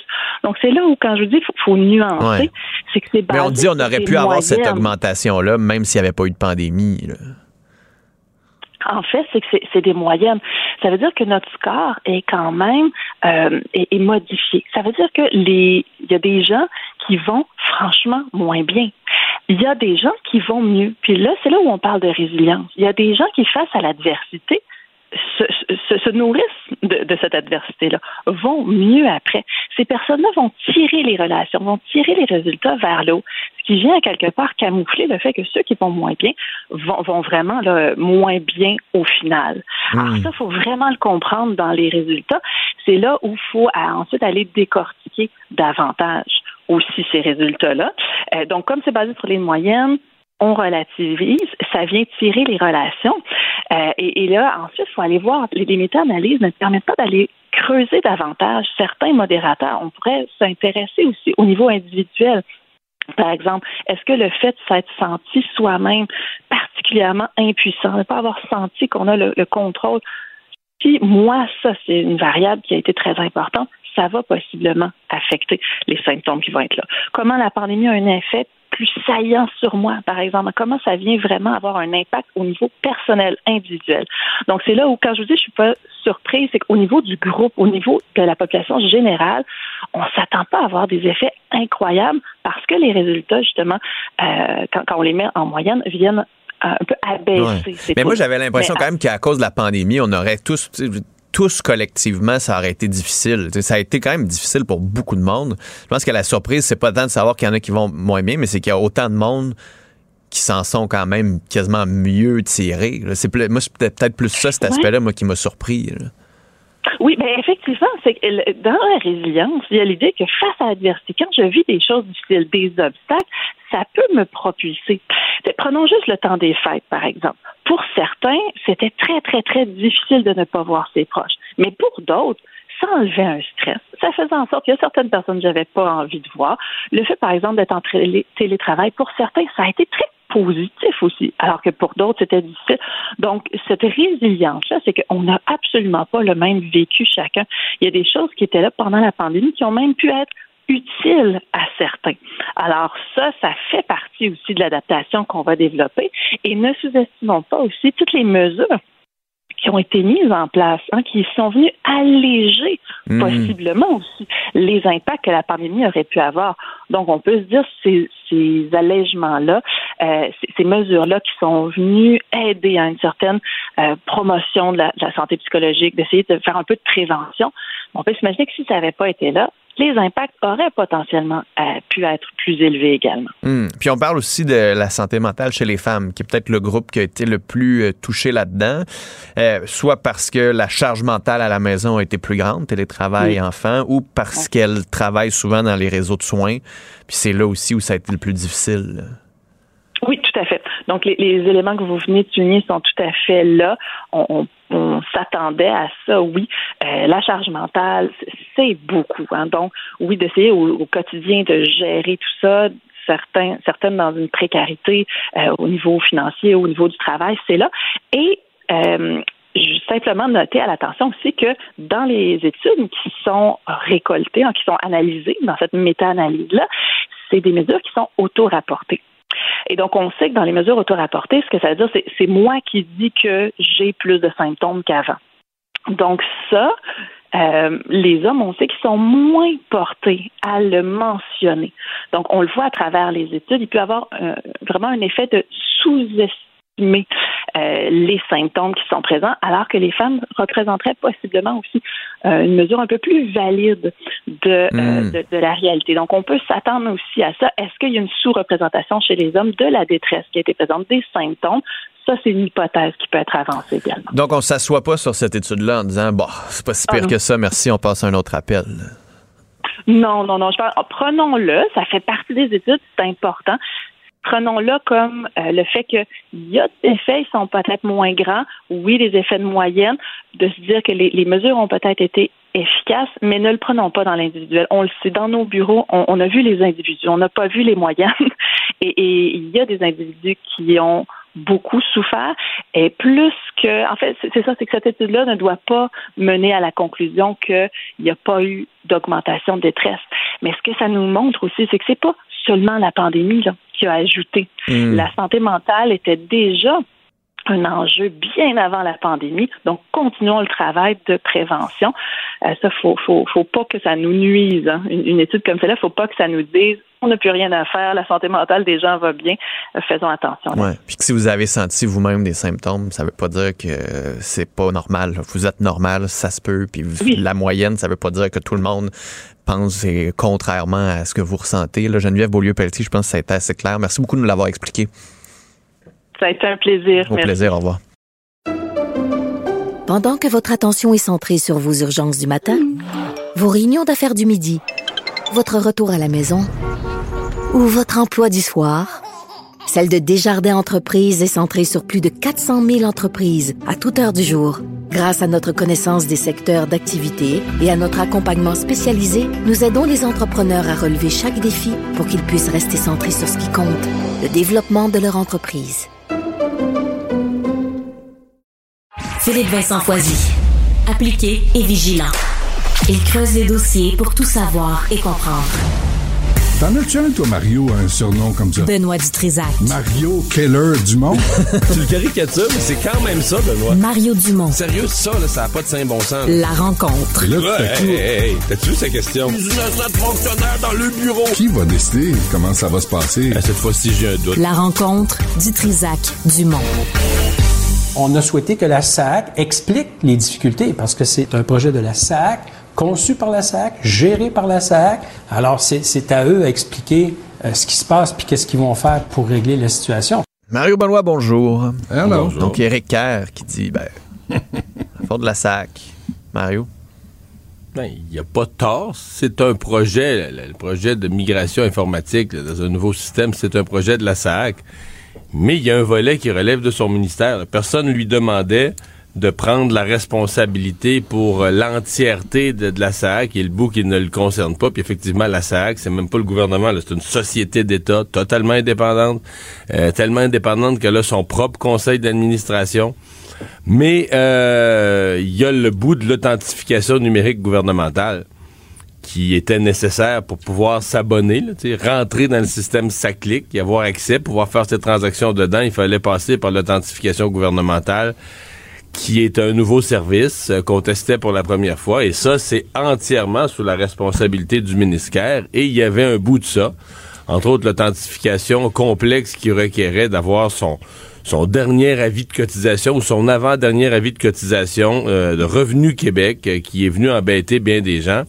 Et c'est le ministère d'Éric Kerr qui a pas vu là, que, euh, attends un petit peu, là, quand on va arriver à cette étape-là, euh, ça va boguer. Il y a beaucoup de monde qui n'auront pas ce document-là. Il y a beaucoup de monde qui n'ont pas ça à portée de main.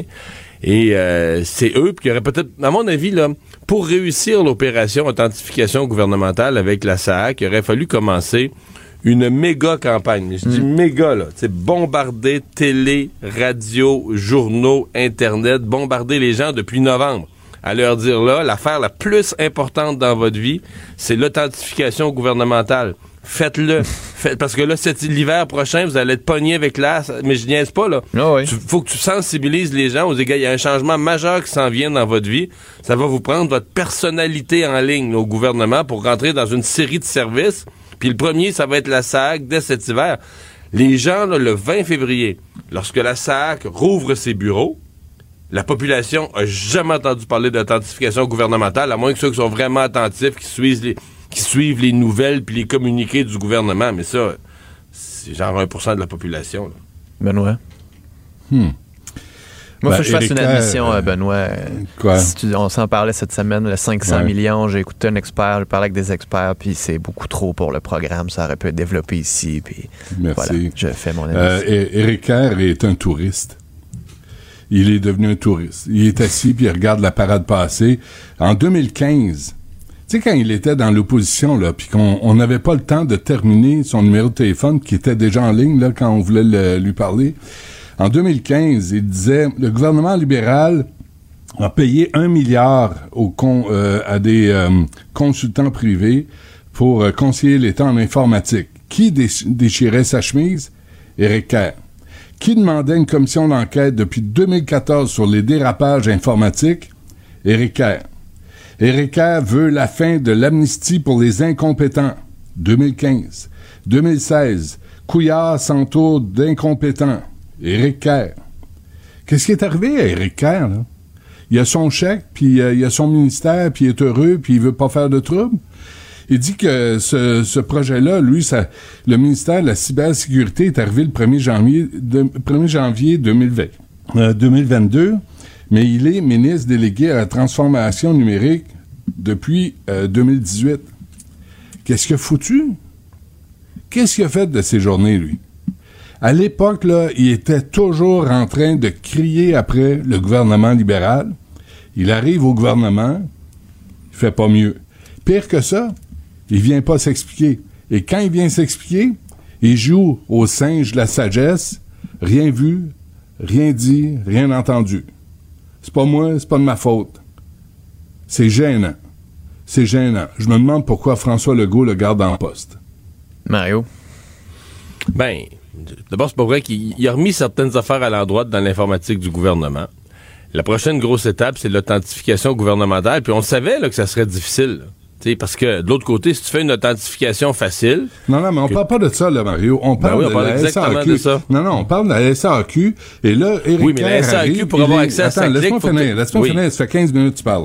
Euh, Laisse-moi finir. Il arrive, là, puis là, là, il dit, moi, j'ai rien vu, je m'en suis pas mêlé, j'étais pas là. Il est ministre délégué à la transformation numérique. Excuse-moi, là, c'est là-dessus là, qu'il faut euh, poser les questions à Éric Kerr. Tout le reste, là, peut-être, ça va mieux. Mais ça a coûté 500 millions, et lui, aujourd'hui, il dit, euh, ça me regardait pas, j'avais pas d'affaires là. Mais il se mêlait de tout quand il était dans l'opposition. Expliquez-moi ça. Là, expliquez-moi ça. Mario. Ceci dit, je vois des gens ce matin là, qui disent ben là, le gouvernement Legault a peut-être été euh, coupable de quelque chose parce qu'il a trop poussé pour qu'on fasse le Les virage échéanciers, numérique. puis... Mais oui, on a trop poussé. On voulait que le- on veut que le virage numérique se prenne. Hey, moi, je me souviens, il faudrait que je remonte. Je pense qu'à l'ADQ, c'est dans le programme de 2003. Il y a 20 ans qu'on avait ça, le virage numérique, euh, parce qu'on trouvait ça, on, on trouvait ça archaïque, là, que les gens ont commencé à payer de plus en plus de choses en ligne, faire des transactions bancaires en ligne, euh, payer. C'est pas en 2003, c'est en 2007. Mais ça fait vraiment longtemps là, qu'on dit, mais ça n'a pas d'allure qu'on amène du monde au comptoir comme dans les années 60, alors que Bon, de mais- plus en plus de transactions se font numériques. Fait que la Mario, SAC- si, si, si vous posiez la question, là, je suis sérieux, là, si vous posiez la question, là, il y a 20 ans, comment ça se fait que la SAC est encore sur un système d'il y a 40 ans? Mystère. là. Ben, parce qu'au gouvernement, on- je pense qu'au gouvernement, il y a- il y a eu tellement de ratés informatiques qui sont eux-mêmes traumatisés. là. C'est c'est comme pas compatible. Je ne pas pourquoi euh, les gouvernements au Canada puis l'informatique, c'est pas compatible. C'est c'est- c'est jamais fédéral. Puis tu sais, on parle beaucoup de Phoenix, là, mais toute le- la, la transformation des serveurs et des systèmes, puis juste des adresses courriels là, de chaque ministère, c'est pas complété encore. là. C'est Ah, débile. C'est quoi la solution? De donner ça au privé, appeler McKenzie, appeler-les à l'aide? Mais là, les syndicats Non, disent on pas- a mais, des mais gens pourquoi on fait affaire avec les pas- grosses entreprises? Tu sais, pourquoi on est toujours en train de dire, ah, les grosses entreprises américaines, ils connaissent tout, eux autres, ils vont être capables de le faire. Ouais. Alors qu'on a, tu sais, je veux dire, tout, ce qui était là, les rendez-vous pour les, les vaccins, là, ça a été fait au Québec. Là. Puis c'est bien fait, ça a été bien fait, puis c'est des entreprises québécoises qui ont cette, euh, ces capacités-là aujourd'hui. là. Mais vous trouvez pas que euh, Kerr s'en lave les mains, puis il Ben oui. s'assoit, puis il dit Ben ça- oui. c'est parce que ça, ça n'a pas d'allure. Il faut qu'il soit redevable de quelque chose. Non, mais il peut pas être redevable de toute la réforme de la SAC. là. Je suis convaincu qu'il a jamais été consulté. La SAC a jamais consulté Éric Kerr. Ils ont mis Je en place comprends ça. Mario. Mais, l'authentification gouvernementale, l'authentification gouvernementale, oui, c'était sa Mais en même temps que la responsabilité. SAC est pas mais- fait. appelé, mais en même temps que la SAC est pas appelé le gars qui s'occupe de la transformation numérique pour dire Regarde, Non, on est mais- sur le bord de lancer, on peut-tu regarder? Ou que le ministère n'ait pas appelé la SAC pour dire Hey, êtes-vous tout correct? On est là pour vous autres s'il y a quelque chose. Là. Ben oui, puis Éric Kerr aurait dû appeler la SAC. Il peut pas plaider, ben là, moi, je suis pas au courant, c'est Ben pas ouais, mon c'est projet. là. Ben non, ben c'est ça, lui ou, ou sa machine, là. Il est, il est le, le ministre. Il a demandé d'être ministre. Il a dit que lui allait s'en occuper. Il prétendait que lui, il savait c'était quoi le problème. Et là, il s'est même pas informé. Hey, euh, comment ça se passe à la SAQ? Ça, c'est. Ben là, d'après moi, s'il avait posé la question, il aurait répondu Ouais, tout est correct, ça va bien aller. C'est ça qu'il aurait dit, là. Ben oui. Non, non, mais le, 20 le, le- le 19 En même temps, c'est février, vrai, la parce que cette semaine, la SAQ disait encore la même affaire, que tout a été fait selon les règles de l'art, puis que tout était correct quand ils ont lancé le programme. là. Mais qui a déterminé c'était quoi les règles de l'art? Moi, ça me fait rire, cette expression-là. Les artistes Ah oui, OK. de IBM. Ouais. OK, on écoute euh, Marc Garneau euh, hier qui annonçait son départ. L'automne dernier, j'ai promis à ma famille que je quitterais la vie politique après avoir déposé en Chambre le rapport final sur l'aide médicale à mourir, ce que j'ai pu faire le 15 février. Bon, Mario. Ouais, ben, euh, je sais que Benoît n'a pas été le plus grand fan de M. Garneau comme ministre. Ça reste une grande, euh, reste une grande carrière euh, dans le monde scientifique, dans la marine canadienne, dans l'espace, le premier Canadien à y aller. Et moi, j'ai un respect pour. euh, écoute, je me, souviens, euh, j'ai des souvenirs de l'époque avant qu'il entre en politique où on l'imaginait euh, gouverneur général. C'était le genre de candidat avec un fort prestige. Et, et, euh, il n'a pas couru après ce genre de job-là, là, ou sénateur à la limite. Mais non, il a voulu aller se présenter politiquement euh, euh, dans un comté, puis avec un bureau de comté, puis être redevable au monde, puis aller travailler au Parlement. Et ça, je respecte ça. J'avoue que comme ministre, ça a été euh, inégal. Euh, bon, puis il finit sa carrière. Bon, lui, il a déposé son rapport sur l'aide médicale à mourir. Le public aura surtout retenu qu'il finit sa carrière sur euh, la controverse linguistique, la défense euh, de la communauté anglophone euh, qui, selon lui, ferait, serait, serait, dans, un mauvais pas compte tenu de la loi, de la charte canadienne, de la charte québécoise, pardon, de la langue française. Ça, je suis moins certain que c'est une lecture lucide de la réalité de la minorité anglophone à Montréal. Mais enfin, c'est une, une, grande carrière. Donc, pour les, je comprends que pour les libéraux, hier, c'était une journée, euh, une journée émotive. Quoique, c'est M. Trudeau qui l'a laissé, euh, qui l'a laissé sur le banc là, quand il a formé son dernier con- conseil des ministres. là. Benoît? Est-ce que, M. Garneau aurait dû éviter euh, la politique? Parce que moi, je, je suis d'accord, puis je vous l'ai dit l'autre fois, là, j'étais déçu parce que j'avais de l'estime pour M. Garneau, mais euh, quand euh, j'ai parlé à la mairesse de Lac-Mégantic, disait, ben, il a fallu qu'on aille le voir pour qu'il, euh, cinq ans après les événements, parce qu'il était ministre des Transports, pour qu'il commence à mettre en place des appels d'offres, puis dire, il faudrait détourner les voies ferrées, ce qu'on demandait sur place. Là, j'ai commencé à dire, ben voyons, l'État des transports, il a été ministre des Transports pendant six ans. Peut pas dire que ça va très bien. Là, t'as Omar El Gabra, qui passe plus de temps à, à se photographier sur Twitter qu'à travailler, euh, qui nous promet un train euh, de grande euh, fréquence au lieu de grande vitesse. C'est toujours de la, la même bullshit avec le Parti libéral. Est-ce que M. Garneau s'est trompé? Là, il s'est, là, il est devenu le valet du Québec Bashing Community Groups Network. Puis c'est désolant, puis c'est triste, puis il finit sa carrière comme ça, alors que je suis d'accord avec Mario. Il méritait mieux. Il a fait des grandes choses. Il est allé, c'est un astronaute. Je C'est pas, c'est pas rien. Là. Il a accompli des grandes choses. Mais là, il s'est abaissé à représenter euh, des lobbyistes, pauvres, les pauvres anglophones. Là, d'ailleurs, ils doivent se prendre euh, les cheveux. Ils doivent se demander qui va les défendre. Oui, ils doivent déjà être en train de trouver un candidat pour le remplacer dans Westmount et quelqu'un de plus intense. Parce que les présume. chances des libéraux sont quand même bonnes dans la prochaine partielle qui s'en vient dans Westmount. Oui, parce que ça va être en troupeau, hein. Notre-Dame, euh, Notre-Dame de Grâce Westmount, là, ça va être en troupeau. Puis quand il voit du que rouge. le Parti libéral leur présente toujours de bons candidats. Ah, c'est ça, c'est meilleur qui gagne. Regardez Ben Emmanuel oui. Ambropoulos dans Saint-Laurent. Euh, parlons du métro, euh, Benoît. Oui, Euh, deux que- histoires ce matin un peu débiles. là. Ben vraiment débile et vraiment troublante. Et ça pro hier j'avais madame Olivier là, la présidente du comité exécutif en entrevue. Puis je lui ai glissé un mot euh, sur l'incompétence d'Eric Caldwell comme celle de Philippe Schnob qui sont des nominations partisanes. Sont des amis un de Denis Coderre l'autre de Valérie Plante. Et il y avait Michel Labrec avant qui était à la tête de la STM puis ça roulait rondement à la STM et on savait où on s'en allait. Là hier là puis ça revient sans arrêt. L'insécurité la malpropreté. Euh, t'as t'as deux exemples aujourd'hui dans le journal. Une musicienne qui s'est fait euh, fait agresser. Il y a des exhibitionnistes qui s- qui se branlaient pendant que qu'elle chantait. Elle s'est fait voler. Euh, elle avait des fumeurs de crack devant elle. Ça fait cinq ans qu'elle n'est pas retournée dans le métro tellement qu'elle a été traumatisée. Puis elle dit, je ne suis pas la seule. Remarquez, il y a plus de musiciens dans le métro. Il y a plus de, surtout de, femmes, femmes, ouais. seules qui chantent. Il y a, pas de caméra de surveillance dans les couloirs. Dans- C'est complètement aberrant. Et l'autre cas vraiment aberrant, c'est ce jeune homme en fauteuil roulant bardassé, battu, agressé, des tapes à la tête.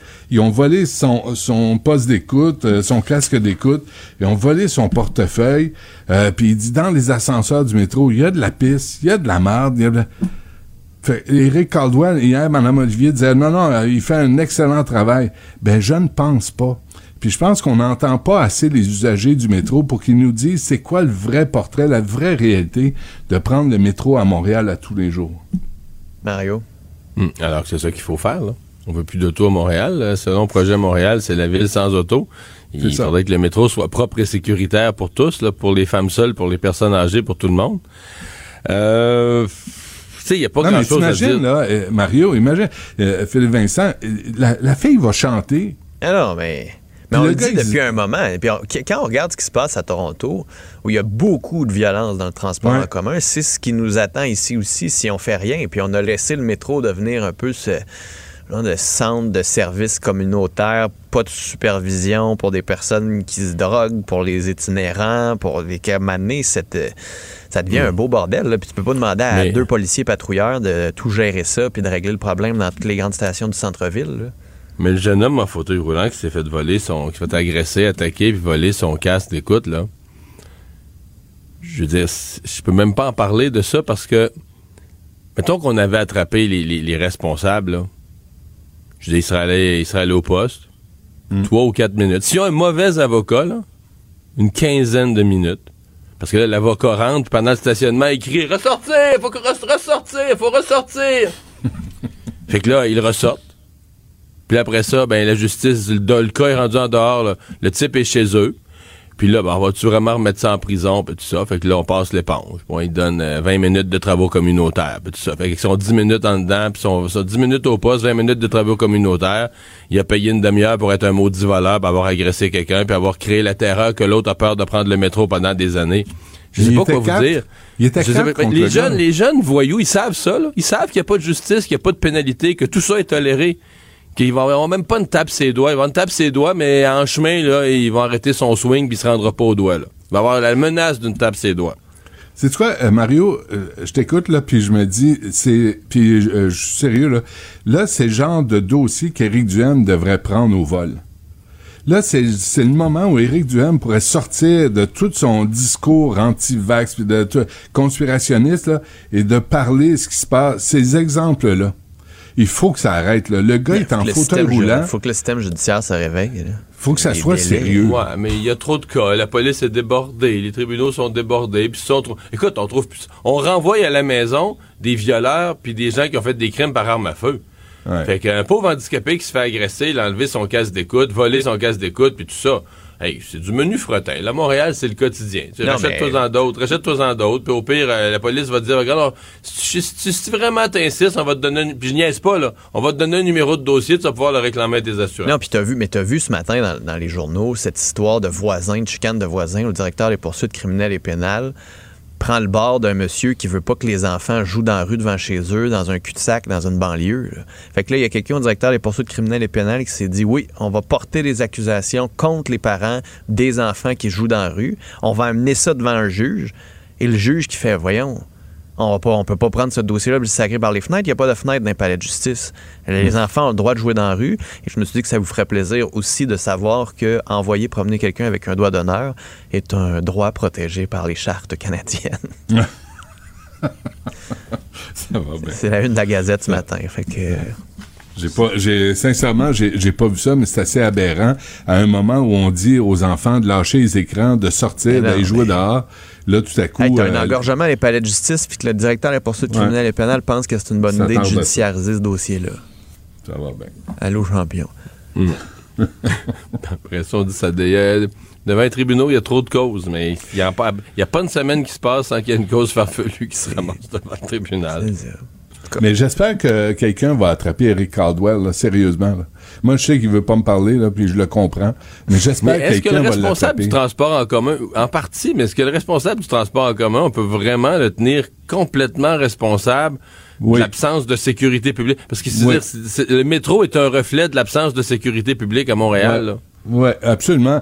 Mais je pense qu'il y a de bonnes connexions avec l'hôtel de ville, puis il Ouais, pourrait demander ouais. davantage de présence policière, puis euh, d'intervention policière. Puis là, les gens, les gens ont peur de prendre. Tu sais, on a. Je me souviens moi du lobby là. Les, les personnes avec euh, un handicap qui disaient on n'a pas accès au métro là, il y a des marches partout.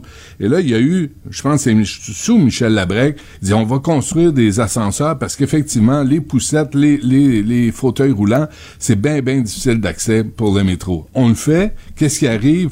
Mais Ben, du monde qui pisse dans l'ascenseur. Exactement, semi-toilettes. Puis on peut capable de- d'assurer la sécurité des gens qui, qui l'utilisent. Messieurs, ça va bien aller. Philippe Vincent Foisy. Appliqué et vigilant. Il creuse les dossiers pour tout savoir et comprendre. Écoute bien, là. Je répéterai plus, là. Mais voyons donc. Zéro, zéro, zéro scène. On a, on a un petit coussin. Un chroniqueur financier, pas comme les autres. Michel Girard. Salut Michel. Bonjour Philippe Vincent. Donc, ce matin, dans ta chronique, euh, sujet assez intéressant sur l'injustice fiscale envers les familles recomposées. là. Oui, effe- euh, effectivement, faire vie commune, là, lorsqu'un des conjoints a un enfant, ça entraîne des conséquences fiscales vraiment euh, douloureuses. là. Alors, euh, selon euh, la récente étude de, de, de, de Luc Godbout et ses collègues là, de la chaire de recherche en fiscalité et finances publiques de l'Université de Sherbrooke, le point après, après 25 ans de famille familiale, de politique familiale. Alors, il donne euh, l'exemple, euh, il donne l'exemple suivant, là, rapidement. Là. Euh, bon, un parent monoparental qui a un enfant de 3 ans qui gagne un revenu de 40 000 euh, ben, cette personne-là, étant monoparentale, reçoit comme aide euh, en allocation familiale, en crédit d'impôt, etc., de la part des deux gouvernements, Québec et Ottawa, 12 845 Alors, si le parent, le, le conjoint parent, bon, va vivre avec un nouveau conjoint, exemple qui gagne un revenu de 65 000, ben, automatiquement, Québec et Ottawa vont lui couper, tiens-toi bien, 8 200 pièces. Hey! Ouais, du jour au lendemain, comme ça.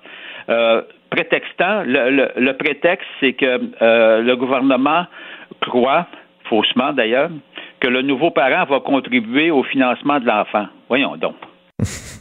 Non, bon, on peut présumer qu'au bout de 4 ans, 3 ans, 5 ans, peut-être que oui, là, mais euh, on, sait bien que dans la réalité, euh, c'est, pas comme ça. euh, c'est pas comme ça que, que ça se passe.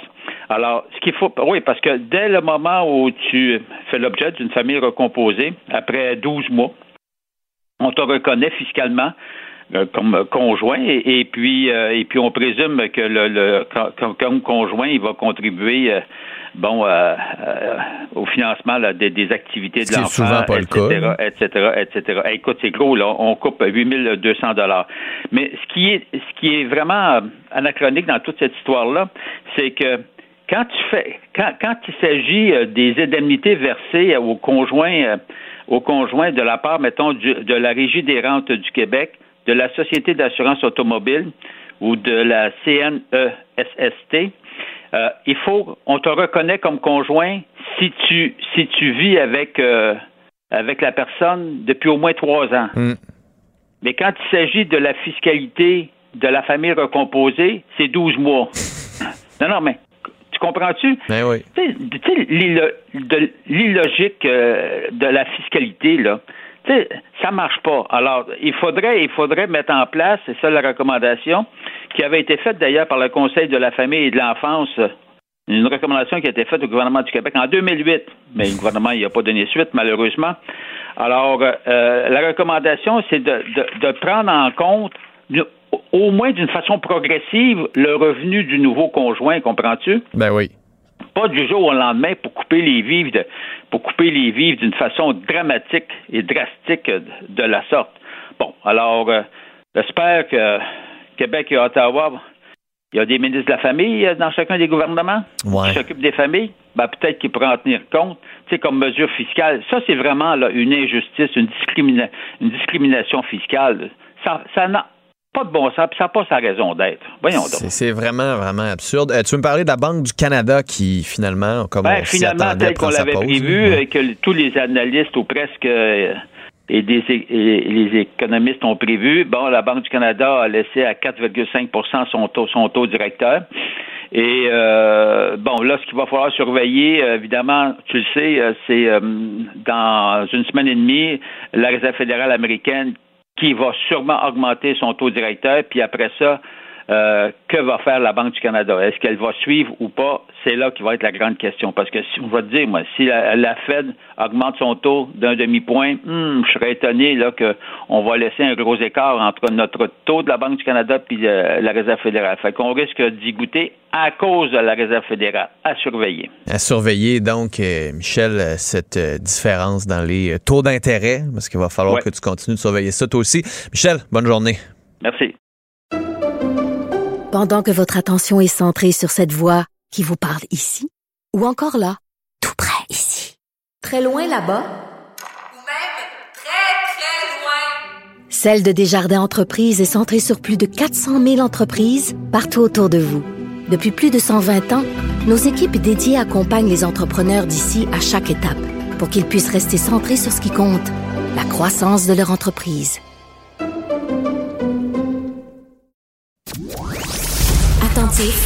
Aux aguets. Il donne la parole aux acteurs de l'actualité. Philippe Vincent Foisy. En direct à Salut Bonjour. Plutôt à l'émission, mais pour le moment, allons saluer Éric Philippe. Kerr, oui, j'ai dit Marie-Ève. avec Marie-Ève. Salut, euh, Bonjour. Philippe Vincent. Oui, il s'en lave les mains, mais il n'a pas jeté les gants, lui, euh, Éric Kerr, dans cette affaire-là. Il ne s'est pas beaucoup battu Oh, bon. depuis le début Non, de cette non, crise à la SAQ. Je lui ai demandé d'ailleurs tantôt. J'ai dit, il me semble qu'hier, vous aviez l'air de vous en laver les mains, puis ce matin, vous avez l'air à vouloir mettre les gants pour euh, trouver les solutions. Oui, ben des fois, en communication, on réalise que hop, hop, hop, hier, finalement, ça n'a pas sorti comme on pensait que ça allait sortir. Puis t'envoies un message, puis finalement, les gens font euh, pardon. C'est pas vrai que ce n'est pas de Ouais. votre faute à 100% C'est vrai que c'est pas de votre faute à 100 non plus. Parce que c'est vrai que la SAQ, c'est une société d'État. Fait qu'à un moment donné, ils sont un peu indépendants dans notre système. Mais toute l'authentification, la complexité du, de- du système pour s'identifier, on aurait pu d'abord le simplifier, on aurait pu le rendre plus pratique, mais surtout, on aurait pu euh, informer les citoyens d'avance. On aurait pu mener une campagne de sensibilisation dès le printemps dernier. Parce que là, vous allez recevoir votre déclaration de revenus, je vous conseille de l'encadrer, je vous conseille de la mettre en quelque part parce que vous allez avoir besoin de votre fameux numéro de cotisation pour créer votre compte. Mais on aurait pu faire ça dès l'année passée pour que les gens soient prêts et au moins qu'on facilite cet accès-là euh, au SAG, au fameux système d'authentification gouvernementale. Ça aurait simplifié beaucoup de choses. Après, il reste ministre de la Transformation numérique. Il aurait pu prendre le téléphone, appeler la SAQ puis dire est-ce que tout est beau? Est-ce qu'on peut vous aider? On a un ministère qui a été créé. Il est jeune, c'est vrai, ça fait pas si longtemps que ça, mais on peut quand même être là pour vous pour s'assurer que tout se passe comme il faut. On aurait pu le faire dans les jours qui ont suivi le feu vert aussi qui a été donné. Et M. Kerr va devoir entamer une réflexion plus large sur comment ça se fait qu'on donne des contrats à des grosses firmes américaines qui, système de paie Phoenix, la SAQ, ça fonctionne pas et ça coûte une beurrée. On a de l'expérience au Québec. Pourquoi on ne l'utilise pas? Ouais, Il y avait quelques drapeaux rouges, en tout cas, dans cette histoire-là. Je comprends, Philippe Vincent, que là, on est en mode solution là, pour J'espère. euh, diminuer un peu la pression dans les succursales, éliminer les files d'attente. Mais moi, dedans, en bout de ligne, il va falloir arrêter de se lancer la balle. Là. Puis que quelqu'un soit imputable de ce fiasco-là, non? Ouais, puis il faut surtout apprendre. Parce que la transformation numérique Oui. va continuer. J'espère que les prochaines transformations numériques qu'on va faire, on ne répétera pas les mêmes erreurs qu'on vient de faire. Et je pense que c'est là l'aspect le plus important. Puis hier, euh, Geneviève Guilbeault, par rapport au PDG de la SAQ, disait ben, ce serait une erreur de le démettre maintenant en plein chaos. Ça augmenterait la confusion. Puis elle a dit hier à l'entrevue ici, si je ne me trompe pas, qu'il y avait deux des quatre demandes d'identité pour ouvrir un compte qui allaient éventuellement tomber et qu'on allait en garder deux seuls Ouais, pour faciliter l'accès au service. Oui, c'est sûr. C'est juste que Bon, quand, par exemple, tu es un jeune puis tu n'as pas de rapport d'impôt ni de permis de conduire, c'est un Ben peu oui, compliqué d'avoir accès à ton rapport d'impôt puis ton permis de conduire. là. Oui, tout à fait. Un mot en terminant rapidement sur, euh, encore une fois, les allégations d'ingérence euh, de la Chine. Qu'est-ce que tu as pensé de la réponse de Justin Trudeau hier concernant ces, nouveaux faits, à savoir est-ce que son gouvernement était au courant ou pas? Ben là, il continue de dire qu'aucun candidat n'a reçu de l'argent de la Chine, mais est-ce que ça veut dire que ces campagnes de ces candidats en ont pas reçu? Est-ce que la Chine aurait pu amener l'argent différemment, le, tram- le tramer différemment, cet argent-là? Là-dessus, il n'y a pas vraiment de réponse. Hier, Pierre Poilievre, chef de l'opposition, a été très bon à la Chambre des communes. faut que je le salue. Puis je veux juste terminer sur la citation de Justin Trudeau hier qui englobe tout ce qui se passe en ce moment. Il dit, peu importe ce que je dis, les Canadiens vont continuer de se poser des questions. Alors, il reconnaît lui-même que finalement, sa parole en ce moment n'a plus grande valeur. Ces réponses sont peut-être pas assez claires. Ah, voilà. Mais je, ouais, je, mais je m'en garde les gens d'un truc. Il faudrait éventuellement prévenir une forme de profilage chinois, parce que ça a été le cas au début de la COVID. Ben oui. Et là, on parle tellement des origines, des, des problèmes liés à la Chine et à l'espionnage. Ça ne touche pas la population en général. Non, puis il y a Alors, beaucoup de, y a- y a beaucoup de cette ouais. diaspora-là qui souffre aussi de la main Exact. de Pékin ici, puis on le voit avec les postes de police, étran- euh, police de Chinois euh, clandestins. Ça, c'est la population chinoise ici qui en souffre. Donc, c'est pas vrai que là, tous les Chinois, Ouais. c'est des espions. Je pense que tu fais bien de rappeler, euh, rappeler le, le mot Ouais, d'ordre là-dessus. C'est là. important, parce que facilement, on peut prendre la mauvaise voie. Salut, merci. Salut, Gino. Philippe Vincent. Cube Radio. Philippe Vincent Foisy. Appliqué et vigilant. Il creuse les dossiers pour tout savoir et comprendre. On parler justement de ces postes de police clandestins avec Henri-Paul Normandin, ancien diplomate du Canada en Chine. Monsieur Normandin, bonjour. Bonjour. Êtes-vous surpris de voir qu'il n'y en a pas juste à Toronto, il n'y en a pas juste à Vancouver, mais qu'il y en aurait aussi à Montréal de ces euh, postes euh, clandestins chinois? Non, je ne suis pas du tout surpris, euh, entre autres évidemment parce qu'il y a une grande, euh, grande communauté euh, chinoise dans la région de, de Montréal notamment, mais surtout parce que ça fait partie d'un ensemble beaucoup plus large de mesures que, que la Chine déploie à l'étranger. Euh, vous savez, la Chine à l'étranger, elle utilise, elle a plusieurs outils dans sa boîte, si je peux dire ainsi. Euh, il y a la désinformation pour tenter de- de- d'influencer l'opinion publique. Il y a la surveillance et l'espionnage. Euh, il y a des opérations d'influence, comme on en discute beaucoup justement cette semaine par rapport aux élections. Et il y a aussi de la répression. Euh, de la répression, c'est-à-dire de répression, tenter de réprimer des opinions qui sont défavorables à la Chine, ou parfois de mettre la main sur certains citoyens chinois qui vivent à l'étranger, dont au Canada, pour les ramener en Chine pour diverses raisons, entre autres apparemment la criminalité. Alors tout ça, c'est un, c'est un, appareil que la Chine déploie euh, un peu partout dans le monde, incluant ici au Canada. Alors en ce qui touche les deux centres dont on fait euh, mention ce matin, euh, bien sûr, euh, la GRC n'a pas, révélé tous les détails, l'enquête est en cours. On ne va pas présumer des conclusions, mais si la GRC enquête, c'est probablement parce qu'ils ont des indices à l'effet que ces deux centres-là pourraient être effectivement l'équivalent de, centres de police chinois. Puis, puis, puis ce qu'on voit, c'est que la GRC demande à la population de briser, puis là, je cite un, un porte-parole de la GRC, de briser le mur du silence. C'est qu'il y a cette difficulté-là aussi, je me présume, pour la police, d'aller rejoindre la communauté, puis de dire, ben nous, on a des doutes, mais ça nous prend des gens qui nous expliquent ce qui se passe dans ces endroits-là. là. Effectivement, et puis euh, vous en discutiez euh, il y a quelques minutes. Il faut faire attention, bien sûr, de, ne pas stéréotyper ici euh, l'ensemble de la communauté chinoise. Et puis souvent, effectivement, les membres de la communauté chinoise, en fait, sont des, des victimes de ce que peut faire de ce que peut faire la Chine. Et bien sûr, euh, comme, comme dans bien des milieux, euh, parfois, ben, on est hésitant à parler parce que ça peut nous nuire pour toutes sortes de raisons. Notamment, bien sûr, il y a des membres de la communauté chinoise qui ont encore de la famille en Chine.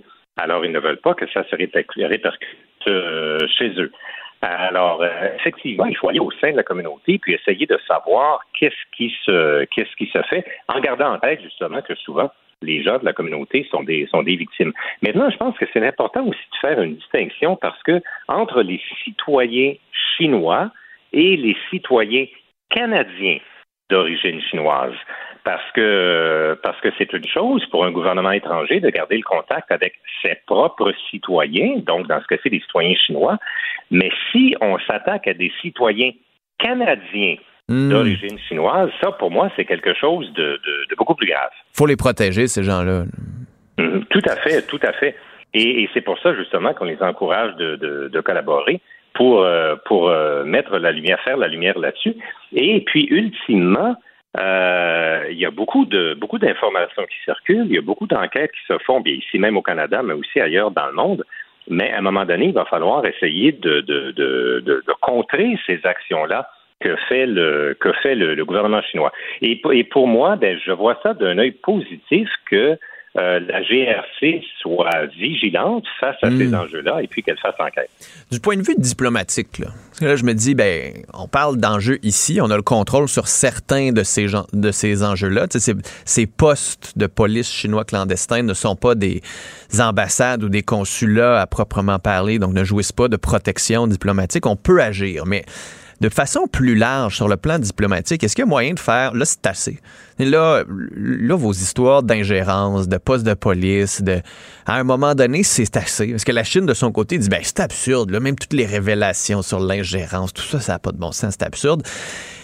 Euh, Est-ce qu'on peut faire quelque chose diplomatiquement pour dire c'est assez? Euh, ce n'est pas simple, mais oui, il y a des choses qui peuvent se faire.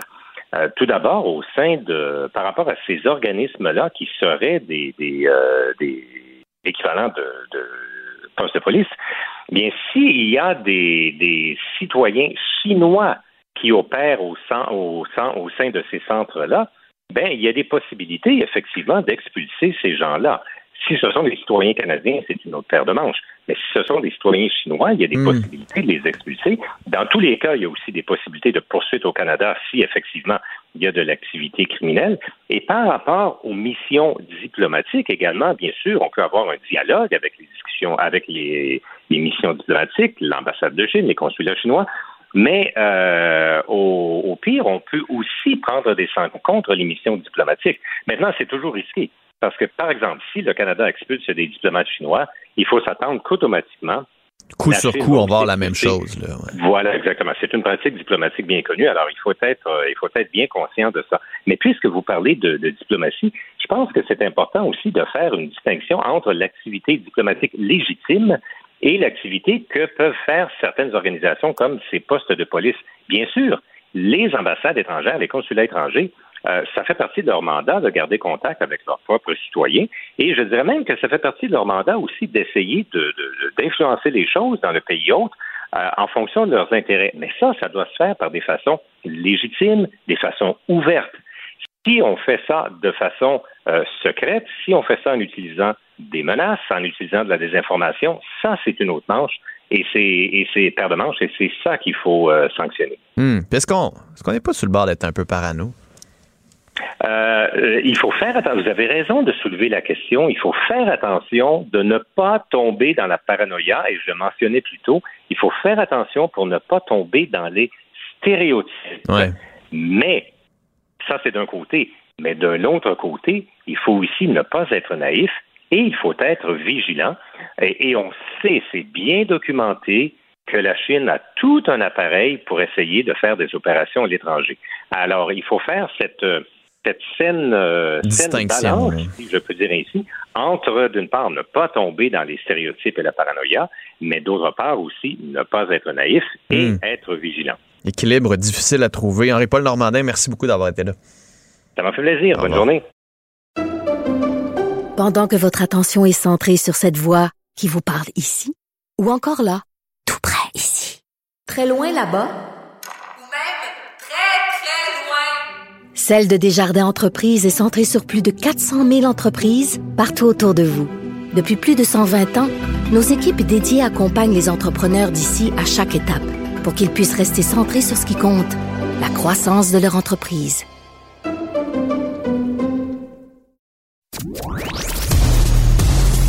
Un journaliste d'expérience qui fait avancer la réflexion.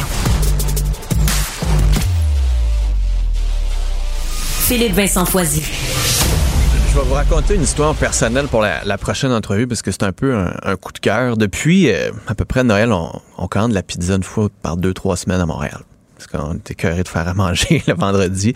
Euh, on le commande d'une petite pizzeria la ça s'appelle Fugazi Pizza. ok? C'est super bon, pas compliqué, c'est simple. Il y a des tatous, les gars, ça la de pizza, des tatous, puis ça fait- en tout cas. Je me demandais ça venait d'où, j'ai jamais vraiment compris, fait que j'ai décidé de les suivre sur Instagram. Et de fil en aiguille, j'ai découvert que le chef exécutif propriétaire de ce restaurant-là s'appelle Jérémy Falissard. Et Jérémy Falissard participe maintenant à la plus grande émission de cuisine en France. Ça s'appelle Top Chef. C'est gros. Pensez Gordon Ramsay, mais en français, c'est euh, ça attire des millions, des millions d'auditeurs. C'est le premier Montréalais à participer à cette compétition-là. Il est avec nous, Jérémy Falissard. Bonjour. Allô? Donc, pour Salut, ceux qui, qui vous connaissent pas, vous êtes chef exécutif d'un groupe de restaurants. là. Vous faites pas juste de la pizza. Non, c'est ça, on fait pas juste de la pizza, on est, euh, bah, je veux pas dire spécialisé dans beaucoup de choses, mais on, on, on Ben, s'intéresse. quand même, là. Ouais, on s'intéresse à, à plusieurs choses, comme bah, déjà la gastronomie. C'est sûr qu'on a un restaurant dans le Vieux-Montréal s'appelle le Barocco, qui est ouvert depuis 15 ans, donc c'est pas rien. Et, euh, et voilà, là on fait de la cuisine euh, méditerranéenne, donc sud de la France, nord de l'Espagne, et on aime. euh, Vos origines. Ouais, c'est ça, exactement. C'est c'est c'est ben, partie de mes origines avec un de mes associés aussi. Et donc euh, voilà, on, on, on travaille les produits locaux, on, on met vraiment beaucoup d'énergie sur l'hospitalité, le service, la qualité du produit. Euh, et par la suite, on a ouvert un restaurant qui s'appelle le Foie Gras, qui est lui euh, à Saint-Henri, en face du marché Atwater, Ok. qui était un qui est un spot en, en angle, qui était anciennement une belle pro. Une belle promesse, ah ouais. Et euh, on a repris ce local-là et on a fait vraiment, un- on va dire un, un genre de French diner, genre un genre de, de semi-diner, semi-brasserie. concept du diner euh, américain. Ouais, genre un, un bistrot à la française, mais avec un vibe un peu diner, donc euh, très cool aussi. Et, euh, et on, et on travaille euh, plein de plein de beaux produits. Et derrière, on a le Atwater Cocktail Club, qui est un, un bar à cocktail, Ok. qui a été euh, euh, qui a été élu, euh, enfin, dans les meilleures découvertes des 50 best mondiales. Donc c'est quand même une, une super belle euh, récompense qu'on a eue. Et puis là, bon, on va peut-être être dans le 50 best, ça serait incroyable. Donc voilà, euh, et puis le, le Fugazi, comme tu l'as mentionné, qui a ouvert. euh, les tatous, c'est c'est vous. Là. tu sais, c'est je sûr me que- demandais, je me demandais ça venait d'où. là, Je vous vois. C'est sûr que bah, moi et certains de mes associés, on est pas mal tatoués, ouais. OK, OK. c'est notre côté un peu bad boy. Puis, puis c'est quand même, je c'est quand même un gros groupe. Là, vous parliez de, de tous ces, de tous ces restaurants-là. Est-ce que Ouais. c'est, vous êtes venu à Montréal pour ça? Est-ce que Écoute, euh, je suis arrivé à Montréal il y a 17 ans. Euh, je suis tombé en amour très rapidement avec euh, mon meilleur ami, qui est aujourd'hui mon associé. Et, euh, et non, en fait, on est arrivé, on s'est dit, bon, ben, on va voir ce qui se passe. euh, voilà. On est arrivé en plein mois de janvier, moins 40, euh, super. Puis vous êtes resté, c'est quand même beau. puis, puis malgré tout ça, on est resté. Et, euh, et en fait, l'opportunité, c'était le, le Barocco en premier. C'est arrivé euh, très naturellement, un petit restaurant tellement chaleureux qu'on n'a pas pu résister et, et on a mis toutes nos économies là-dedans. J'ai mangé du Tim Hortons pendant un mois, mais ça a valu la peine. Aujourd'hui, les affaires vont bien. Ça, ça ouais, bah aujourd'hui, on a neuf business. Donc, euh, on est pas mal fiers de tout ça. Et, euh, et ouais, on est dans notre bulle, je te dirais. Tu sais, on travaille super fort. Euh, Aujourd'hui, on, on est un groupe, on a un bureau chef, on a des, des ressources humaines, on a une équipe de marketing. est- Post-pandémie, euh, tout ça, ça va. Ouais, bah, c'est c'est sûr que on est passé à travers tout ça, puis là on, on rebondit assez fort, donc c'est c'est cool. Puis, puis, puis Top Chef. Ben, c'est ça que j'allais dire. Ouais. Là, maintenant, Top Chef, juste pour que les gens, c'est comme les chefs, mais sur les stéroïdes. Là. Tu sais, C'est des épisodes de quasiment deux heures et demie. Ouais, c'est c'est c'est du En lourd. France, c'est quoi, euh, tu sais, c'est- en France, c'est énorme. C'est c'est genre la sortie, c'est un petit peu comme euh, presque le Super Bowl aux États-Unis là. Tu sais, genre il y a, y a beaucoup de gens dans les bars qui regardent ça en live. Tu sais, le premier épisode, c'est comme l'événement. Il y a des genre, gens qui euh, vont dans des bars. Ah, je te jure. Regarder une émission de J'ai vu cuisine. des vidéos, j'étais comme, on aurait dit la Coupe du Monde, là. C'était, c'était fou. Ah là. ouais? Ouais, ouais, t'es écran géant, tout le monde se met là. Puis, c'est devenu le rendez-vous de pas mal de Français à chaque mercredi soir, genre, en gang, tu sais, ils, ils checkent le, le Top Chef.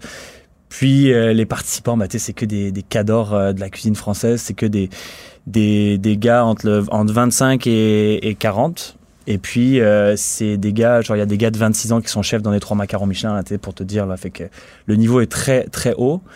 Et, euh, et puis, c'est des personnes qui sont bien établies, passionnées.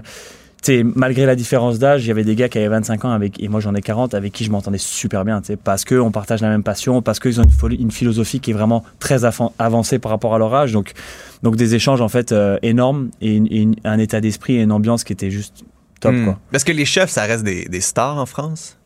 Bah, c'est sûr que oui, euh, y a, ouais, les, les chefs qui sont étoilés, et qui, qui réussissent bien, bah, on sont vus un petit peu comme les, les sumo au Japon là. ouais, fait que. Puis pourquoi tu as voulu faire ça? Parce que tu aurais pu faire les chefs ici, tu aurais pu aller aux États-Unis, faire euh, Gordon Ramsay, Hell's Kitchen. ou- Ouais. Tu sais, des, des émissions de cuisine, il y en a, il y en a mille. Bien là. T'es établi, t'as une bonne business, tout va bien. Euh, Mhm. Non, bah écoute, euh, euh, bon, moi je suis là depuis 17 ans, je suis hyper fier d'être à Montréal, je me sens montréalais quand je rentre au Canada, je suis chez moi, Euh, j'ai ma famille, tu sais, je suis, je suis vraiment, je suis vraiment chez moi ici, mais euh, ça a été une opportunité pour moi pour me dire, bah tiens, je vais montrer aux Français euh, qu'est-ce que je suis devenu, tu sais, puis de faire un genre de petit comeback, puis d'expliquer un peu. euh, d'où je viens, qu'est-ce que je fais à Montréal aussi, tu sais, puis nous mettre un peu sur la map, je pense que c'est important parce que la culture bouffe à Montréal est, est énorme et euh, c'est aussi ce qui, ce qui m'a fait rester. Mm. Et, euh, et je pense que euh, on n'est pas assez connu encore, pense, aux yeux de l'Europe. Et, euh, et pour moi, ça va être une, une- belle façon de pouvoir démontrer tout ça, quoi. Parce que là, la série est toute filmée, on Ouais. se rend jusqu'à, bon, ça va être quoi, c'est c'est 10-15 semaines encore? Ça vient de Ouais, commencer. ça là. se termine euh, fin mai, je crois. OK. Ouais. Puis c'est des compétitions chaque semaine avec des grands chefs. euh, Ouais, chaque semaine, chef invité, puis. euh, puis Puis c'est fou quand même un peu ce que vous faites, là. Je veux dire, bah, c'est- incroyable. Genre, C'est sais, plus de l'art que. Attendez-vous pas à manger un bon pâté chinois, là.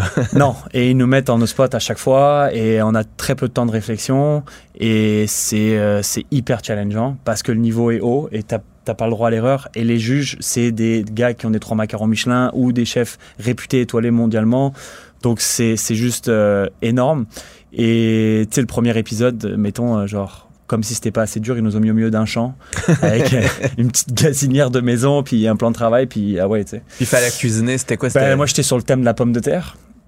Donc, ils te disent, voilà, vous avez. C'est quoi, une heure pour Vous cuisiner? avez, non, on avait 1h30, je pense, un peu, 1h45.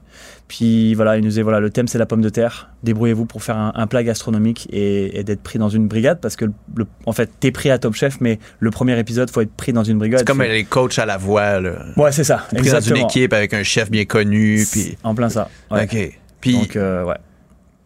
Vous pensez que ça va servir à quoi? Parce que j'ai vu d'anciens de cette émission-là devenir de grands chefs il doit avoir après ça une genre de folie de les meilleurs ou les plus intéressants. Les gens veulent aller dans leur restaurant. Est-ce qu'il va y avoir des touristes français qui vont venir chez vous pour Top Chef? vous Ouais, je pense qu'il va y avoir un engouement, forcément. Ouais. Euh, après, c'est sûr que des touristes français, oui, mais je pense qu'à Montréal aussi, on en, on en jase beaucoup.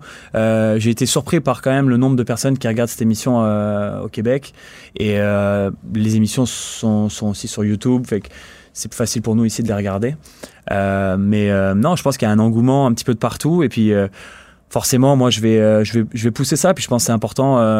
Euh, c'est important que tout le monde tout le monde le sache, que le mot se passe un peu parce que c'est quand même une émission qui est le fun à regarder. Puis, En plus. puis moi je suis quand même très fier d'y avoir participé. Donc, euh. Il faut juste se prévoir 3-4 jours pour pouvoir l'écouter. C'est pas dans nos habitudes. Non mais là j'ai vu que le lendemain ça a passé direct sur YouTube. J'étais comme ah ok. Ouais, ouais, c'est là, c'est là. Ouais. Vous pouvez l'avoir. L'épisode 2 est disponible sur Non, une, chaîne YouTube euh, quelconque. là. Vous Ouais, pouvez chercher ça, Top Chef saison euh, 14 quand même. Ça fait beaucoup 14, de saisons. Jérémy Felser, merci beaucoup d'être passé. Ben, au plaisir. Puis euh, quand vous voulez, s'il y a des nouveaux projets, Ben, si vous gagnez, euh, si vous gagnez, vous revenez. Puis si Ouais, vous n'êtes pas trop loin aussi. Ben, merci de m'avoir euh, invité en tout Merci cas. beaucoup, salut. C'est gentil. Pendant que votre attention est centrée sur vos urgences du matin, vos réunions d'affaires du midi, votre retour à la maison ou votre emploi du soir, celle de Desjardins Entreprises est centrée sur plus de 400 000 entreprises à toute heure du jour. Grâce à notre connaissance des secteurs d'activité et à notre accompagnement spécialisé, nous aidons les entrepreneurs à relever chaque défi pour qu'ils puissent rester centrés sur ce qui compte, le développement de leur entreprise. Il désamorce minutieusement toutes les bombes qui frappent l'actualité. Philippe Vincent Foisy. Bon, la Banque du Canada hier qui a pesé pause sur sa hausse des taux d'intérêt, c'est quand même pour les gens ils disent ouais avant les taux d'intérêt étaient élevés c'est quand même la hausse dans la dernière année la plus intense qu'on a connue de l'histoire de la Banque du Canada. Je pense que c'est quand même un bon rappel. Puis pour parler de tout ça, qui d'autre que Simon Brière, stratège principal chez RJ O'Brien, l'ami l'émission. Salut Simon. Salut, bon matin. Bon, Banque du Canada qui a pesé pause, c'était la chose à faire hier? Ah, vraiment. Tu sais, euh, euh, je pourrais dire même enfin, hein, Ouais. ça faisait huit de suite. Tu sais, comme un, deux, c'est comme le premier anniversaire de la hausse des taux. Tu sais, C'est on a vrai, commencé l'année dernière en mars, puis ça n'a juste jamais arrêté. Tu sais, à, à chaque rendez-vous de la Réserve fédérale et même la Banque du Canada, là, on, peut, on parle souvent des deux en même temps, les banques centrales, on généralise.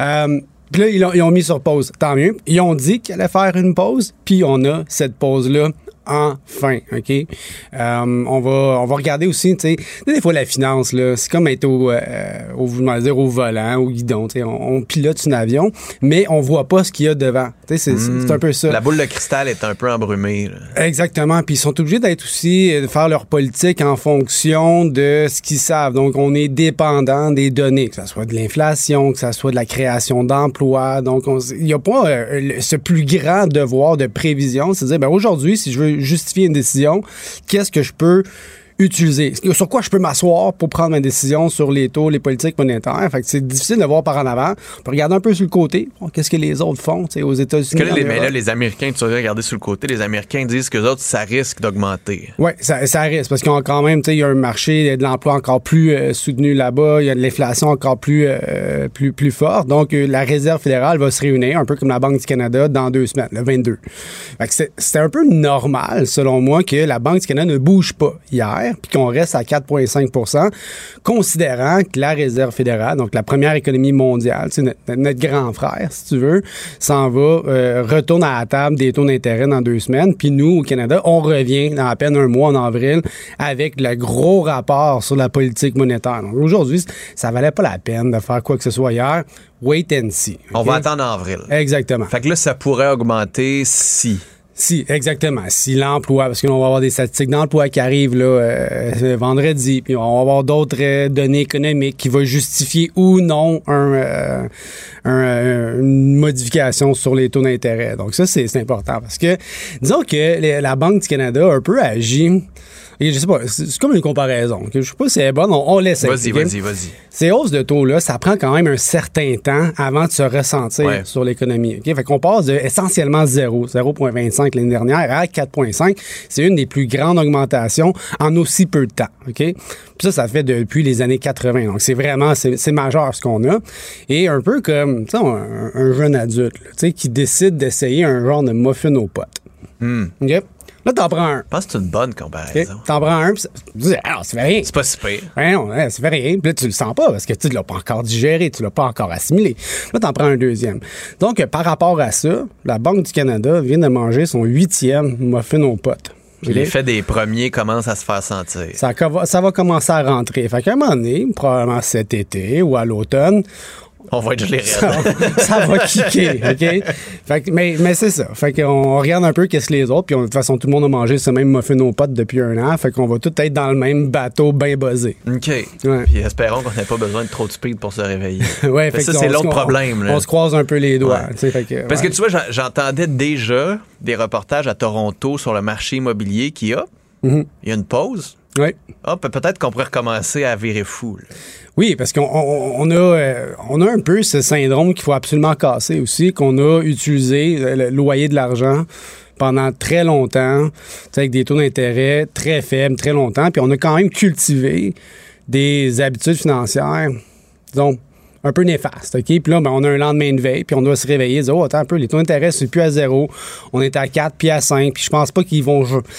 Ça retourne pas à 0.25 avant une coupe d'années. Je pense que oui. Tu sais, on parle de grand-papa là, qui avait son hypothèque. Dans le temps, les hypothèques, c'était en fraction. Moi, j'étais à 19, 3 quarts. Euh, c'est cet, élément un peu anecdotique. Ah nous, on va peut-être avoir l'anecdote. Mais toi, dans ton temps, tu as des taux d'intérêt à zéro. Ça se peut pas. Voyons donc. Fait Mm. je pense qu'on est allé un peu à l'autre bord de, de l'extrême. Euh, et puis, ben, on a cultivé, comme je te dis, des, des super mauvaises habitudes de consommation. OK? Euh, son grille-pain en 36 paiements, c'était-tu vraiment utile? Ouais. OK?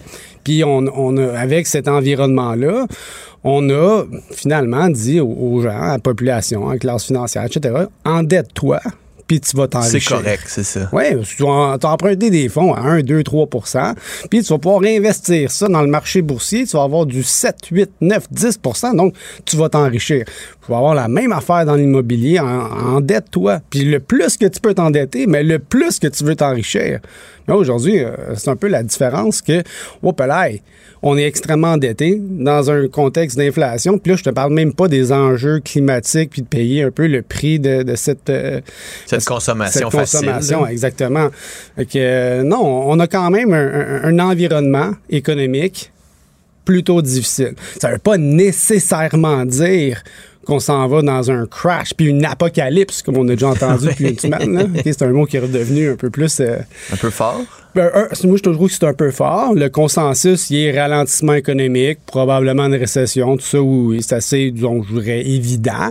Euh, mais d'avoir euh, une dépression, wow, minute, on pèse, Hmm. les, pèse les breaks un petit peu là-dessus.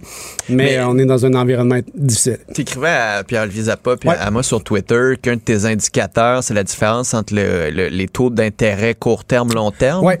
Euh, mettons que tu m'expliques ça simplement pour que quand je vois ton tableau où on est plus haut qu'on l'a été à la récession de 90, à la bulle des technos, à la crise financière puis à la COVID, que tu me dises pourquoi c'est inquiétant puis... C'est- un de mes indicateurs préférés, OK? Puis, euh, parce qu'il est efficace, il est simple. Je vais prendre, la, dans le fond, tu sais, un peu la, la différence quand je parle d'une hypothèque fixe, variable, un an, deux ans, bon, quel que je prends. Si je prends un taux d'intérêt à court terme, puis je prends un taux d'intérêt à long terme, puis je vais vous dire, bon, mais c'est quoi la différence entre ces deux-là? Aujourd'hui, je fais cet exercice-là. Je prends des, des bons du trésor. Je me, je, je me back souvent sur des, euh, des produits financiers gouvernementaux. Ça va très bien, c'est mon taux sans risque, disons. Euh, je prends mon taux court terme, mon taux long terme, je prends la différence et cette différence-là, je la compare dans le temps. Aujourd'hui, la différence entre mon taux court terme qui est très élevé et mon taux plutôt long terme qui est plutôt faible, ben cette différence-là, cet écart est euh, propice à avoir un environnement difficile. Donc, Mais je- c'est inquiétant pourquoi? Parce que je me dis, ben moi, tant mieux. Ça veut dire qu'à long terme, les taux d'intérêt vont baisser, fait que ça va se calmer. Ça va, mais, mais- et, et. Mais tu vois- tu vois, moi, Et je- là, là, c'est l'effet domino. Pourquoi les taux d'intérêt vont se calmer plus tard? Parce qu'on va être dans une difficulté financière. Hmm. OK? Donc, c'est sûr qu'on va dire, ouh, attends un petit peu, on va être dans un ralentissement, il va falloir qu'on redonne un petit peu euh, d'oxygène à cette, euh, cette économie-là. Donc, on- à court terme, beaucoup d'inflation, à long terme, ça va être plus difficile. Oups, on va baisser les taux long terme pour retrouver cette stabilité-là. Donc, ça, ça me donne un environnement. Hmm. A de l'incertitude pas mal. Là. ça, ça me donne la température de la pièce. Ça veut pas me donner, hey, c'est sûr qu'on va avoir. Non, hein, je pense que si je regarde cette relation-là, je l'ai eu en 2007-2008, on a eu quand même une pas pire récession. Je l'ai eu dans la bulle des technos, on l'a peut-être moins ressenti sur l'économie. Le marché financier, c'est une autre chose. Et à chaque fois qu'on était dans cet environnement-là, la température de la pièce venait chaude et on avait éventuellement un ralentissement économique. On est là-dedans. C'est pas dit qu'il va y avoir cet apocalypse, OK? Mais on est dans un environnement assez difficile, un peu comme plein de choses euh, pris individuellement, euh, de l'eau, euh, du calcaire puis de l'argile, ça fait pas grand-chose. Mais j'ai mis ensemble, puis ça va me donner du ciment. Si je m'en vais euh, à la brasserie avec Alex, Dave, puis euh, un de mes chums, donne des ça- flamèches. Ça, se peut, ça, ça se peut qu'il arrive de quoi. Puis quand tu viens ici, ben nous, on comprend un peu mieux ce qui se passe euh, dans l'économie. Simon, on se donne rendez-vous en avril. Au minimum. Puis peut-être avant ça, parce qu'il risque de se passer d'autres affaires. Toujours un plaisir, Simon Briard, de te parler. Un plaisir. Salut. Salut. Maître dans l'art de parlementer, le dernier mot lui appartient. Philippe Vincent Foisy. On est tous un peu indignés et surpris. Carte blanche. C'est pas surprenant qu'ils se réveillent avec de mauvaises surprises. et qui ont juste pas trouvé le courage de dire non. La carte blanche de Stéphane Bureau. Salut Stéphane.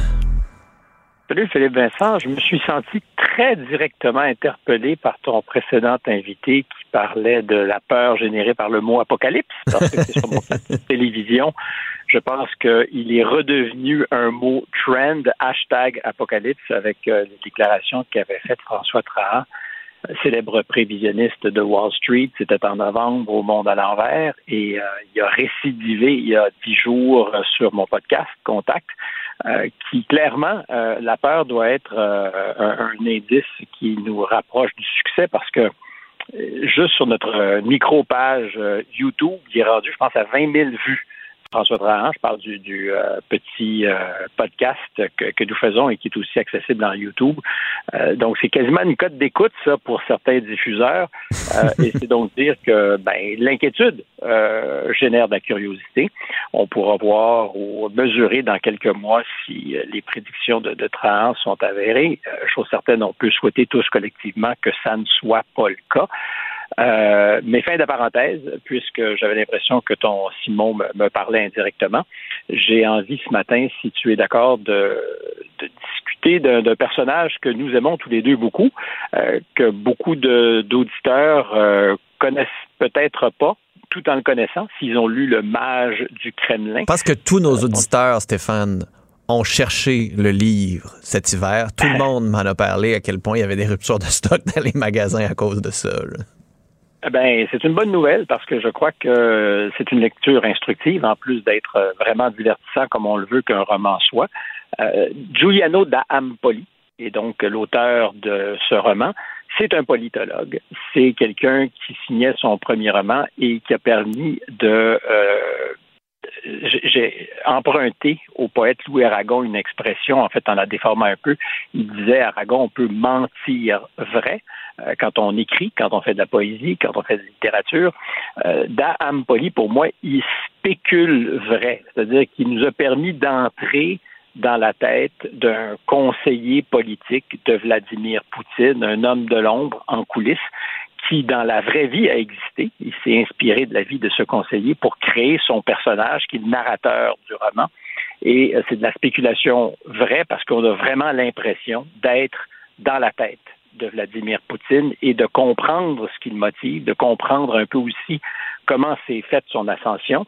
Alors, Dame Poli m'intéresse parce que, en plus d'être romancier, euh, c'est son premier roman. Euh, c'est quelqu'un qui avait écrit sur les mécaniques de la politique, y compris ce qu'il appelle, ce qu'on appelle en Russie les technologues de la politique. On parle plus de spin doctor, Hmm. mais vraiment de gens qui sont à la frontière de la politique, science sociale qui peut-être est molle, et de la technologie, elle, plus dure. Il a d'ailleurs écrit un petit livre, un essai, euh, Les ingénieurs du chaos, où il s'est beaucoup intéressé aux technologies de la politique moderne. Long préambule pour te dire que c'est cette semaine euh, mon invité au podcast, euh, à notre balado, Contact. Je passe une heure avec lui, une heure passionnante pour revenir sur le roman euh, dans un contexte où on célèbre un peu tristement le premier anniversaire de la guerre en Ukraine. C'était une nuit noire, sombre pour les Ukrainiens. Vous avez certainement parlé des attaques russes qui ont eu lieu au cours des, dernières heures. Plusieurs missiles se sont abattus sur des infrastructures, souvent énergétiques. C'est une de- des choses qu'on avait soulignées l'automne dernier, que les, les Russes, et particulièrement à partir du moment où on s'est attaqué au, pont qui reliait le, continent à la Crimée, donc à une infrastructure qu'on peut présumer civile. C'est comme si c'est devenu euh, le, prétexte pour que la Russie dise bon ben vous voulez jouer sur euh, des infrastructures civiles. Il l'avait fait un peu avant, mais là nous on est euh, on est sans pitié et vous allez sentir, euh, population civile compris, euh, ce que c'est que la guerre. Alors c'est arrivé hier. Euh, premier anniversaire de, cette euh, premier, oui, premier anniversaire de cette guerre. Euh, et le mage du Kremlin est toujours d'actualité. Mais Giuliano Dampoli euh, l'est aussi pour tout ce qu'il nous apprend. Il peut nous apprendre, si on va dans, dans le registre de ses autres livres, essais particulièrement, sur la vie politique moderne. Et particulièrement sur ce qu'est le pouvoir, ce qui fait qu'on veut le pouvoir, avec des réflexions euh, fascinantes euh, et, et biologiquement fondées sur ce qui arrive aux politiciens et politiciennes lorsqu'ils ont euh, atteint leurs objectifs et qu'ils se retrouvent au sommet du pouvoir. On peut mesurer sur la carte du cerveau, je ne sais pas si tu le savais, l'atrophie euh, progressive des zones où on voit l'empathie. Ah ouais. Je répète, tu peux mesurer dans le cerveau de ceux qui arrivent au sommet de la pyramide et qui euh, exercent le pouvoir une réduction de la zone empathique. Comme si euh, pour faire ses choix, pour exécuter euh, ses, décisions, et non, quand je dis exécuter, je ne parle pas d'adversaire, mais pour exécuter des, décisions difficiles, il fallait aussi être capable de réduire sa zone empathique, alors qu'en amont, pour accéder au pouvoir, il faut, avec une hypersensibilité, être capable de deviner les besoins de ceux qui vont nous y sans que même eux le soupçonnent. C'est-à-dire qu'il faut anticiper. Alors, le bon politicien, dans un premier temps, est capable de décoder avant ses électeurs, ses commettants, ce dont ils auront besoin, et ensuite, une fois au pouvoir, va voir sa, sa zone empathique se, se réduire. Bon, euh, c'est de la biologie peut-être fine, mais intéressante pour ceux qui euh, ont une curiosité pour le pouvoir. Ce qui est plus fascinant quant à moi, parce que euh, Giuliano d'Ampoli, il parle très bien français parce qu'il est né en France. son père était un haut fonctionnaire à l'Union européenne à une époque, un économiste qui éventuellement a aussi conseillé le gouvernement italien. Et le jeune Giuliano a vu son, son père euh, passé à un cheveu de la mort parce que des, terroristes d'extrême gauche ont attenté à sa vie alors qu'il avait 10 ans, euh, uniquement parce qu'il était conseiller du pouvoir. Donc, quand on, parle de ces choses-là avec lui, avec Dame Poli, ça a un impact particulier parce que c'est inscrit dans, sa mémoire, dans sa biographie, ce que le, pouvoir peut engendrer.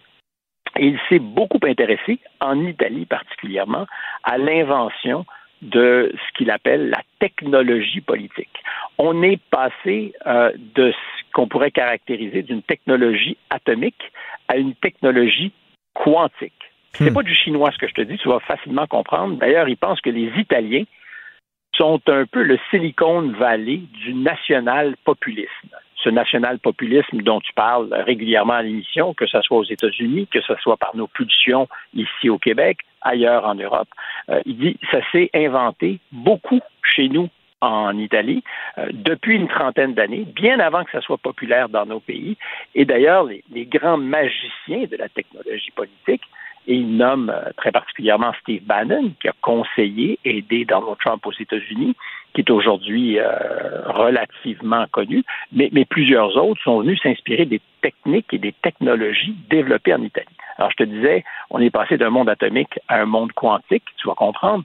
Dans un monde atomique traditionnel, donc de la, la vieille physique, on avait le droit d'avoir ses opinions, mais on ne choisissait pas les faits.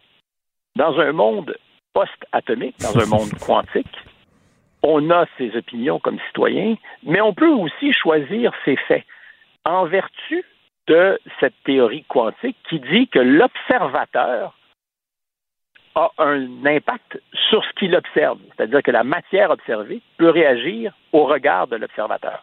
C'est ce qu'on découvre dans le monde quantique, donc dans, dans, cet univers physique qui succède à la technologie atomique. Puis c'est ça aujourd'hui la politique. C'est-à-dire que ce pas des faits alternatifs. On peut faire en sorte que les faits observés en fonction de nos préjugés collent parfaitement à la réalité que l'on veut. Ils deviennent plus euh, des faits alternatifs, ils deviennent les faits que l'on a choisi de faire exister parce que notre opinion politique l'appelle. Et euh, c'est ce qui a permis aujourd'hui euh, à ceux qui organisent le discours politique de, de, de, bouleverser complètement la donne. Et l'Italie, encore une fois, est le laboratoire le meilleur.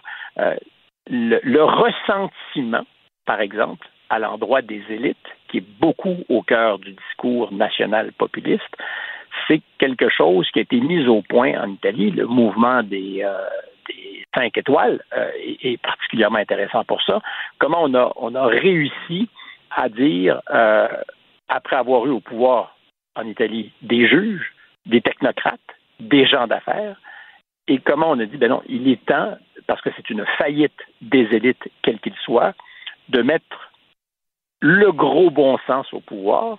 Et ce gros bon sens sera récompensé par une incarnation du pouvoir qui est tous azimuts. Un jour, ça peut être euh, la femme de ménage qui devrait être aux commandes de l'économie parce qu'après tout, euh, elle a une compréhension euh, simple et essentielle des choses. mais le lendemain, ça peut être son contraire en fonction des, des, impératifs du, du, du, courant politique que tu veux favoriser.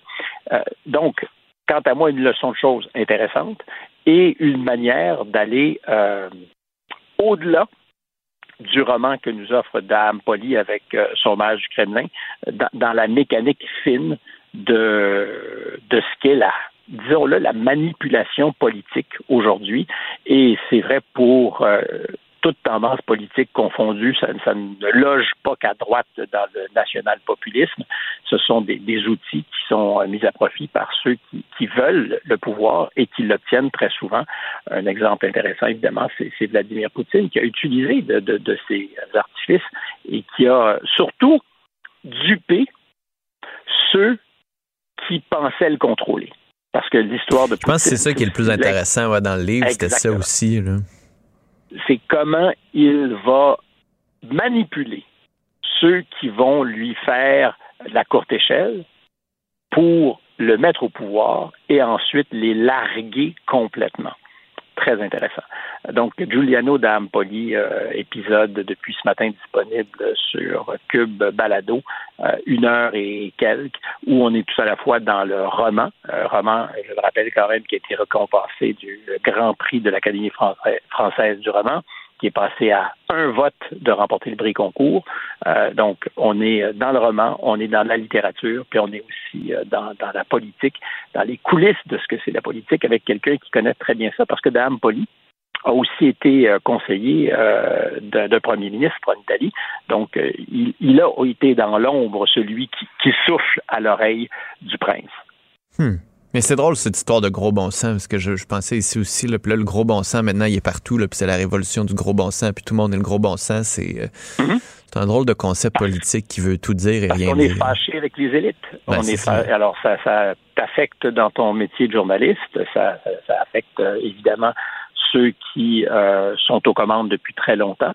Et je reviens encore une fois, l'Italie, qui était un pays gangréné par la corruption au plus haut sommet de l'appareil politique, a eu une première évolution avec les petits juges, donc pas la haute magistrature, mais mm. les juges qui ont livré le combat contre le politique pourri et qui sont euh, arrivés aux manettes, qui ont eu le pouvoir et euh, en disant ben euh, nous on sait faire, nous avons cette expertise, qui ont été éventuellement disqualifiés et, remplacés par des technocrates, des, des, bureaucrates, des gens qu'on disait au-dessus de tout soupçon parce qu'intéressés seulement par et de bien faire rouler les choses. Et euh, entre les deux, ben, il y avait eu le règne des gens d'affaires, hommes et femmes d'affaires, qui disaient justement le, gros bon sens des affaires, puis Berlusconi incarne ça très, très bien. Et devant les échecs répétés de toutes ces tentatives, l'intelligence nouvelle, c'est d'être tous azimuts contre toutes les formes d'élite. Hmm. Le gros bon sens, comme on dit. Stéphane, bonne journée. Et, et bonne écoute, je crois sincèrement que tu prendras plaisir à l'écouter. Ben oui, c'est fort probable. Ça faisait longtemps que je voulais lui parler, alors je vais écouter les questions, tes questions. Je, serais si tu le fais parce qu'il y a généralement trois personnes qui écoutent mon balado, ma blonde, moi, puis si j'ai le troisième auditeur, je saurais que tu étais avec nous. Salut Stéphane. Pendant que votre attention est centrée sur cette voix qui vous parle ici, ou encore là, tout près ici, très loin là-bas,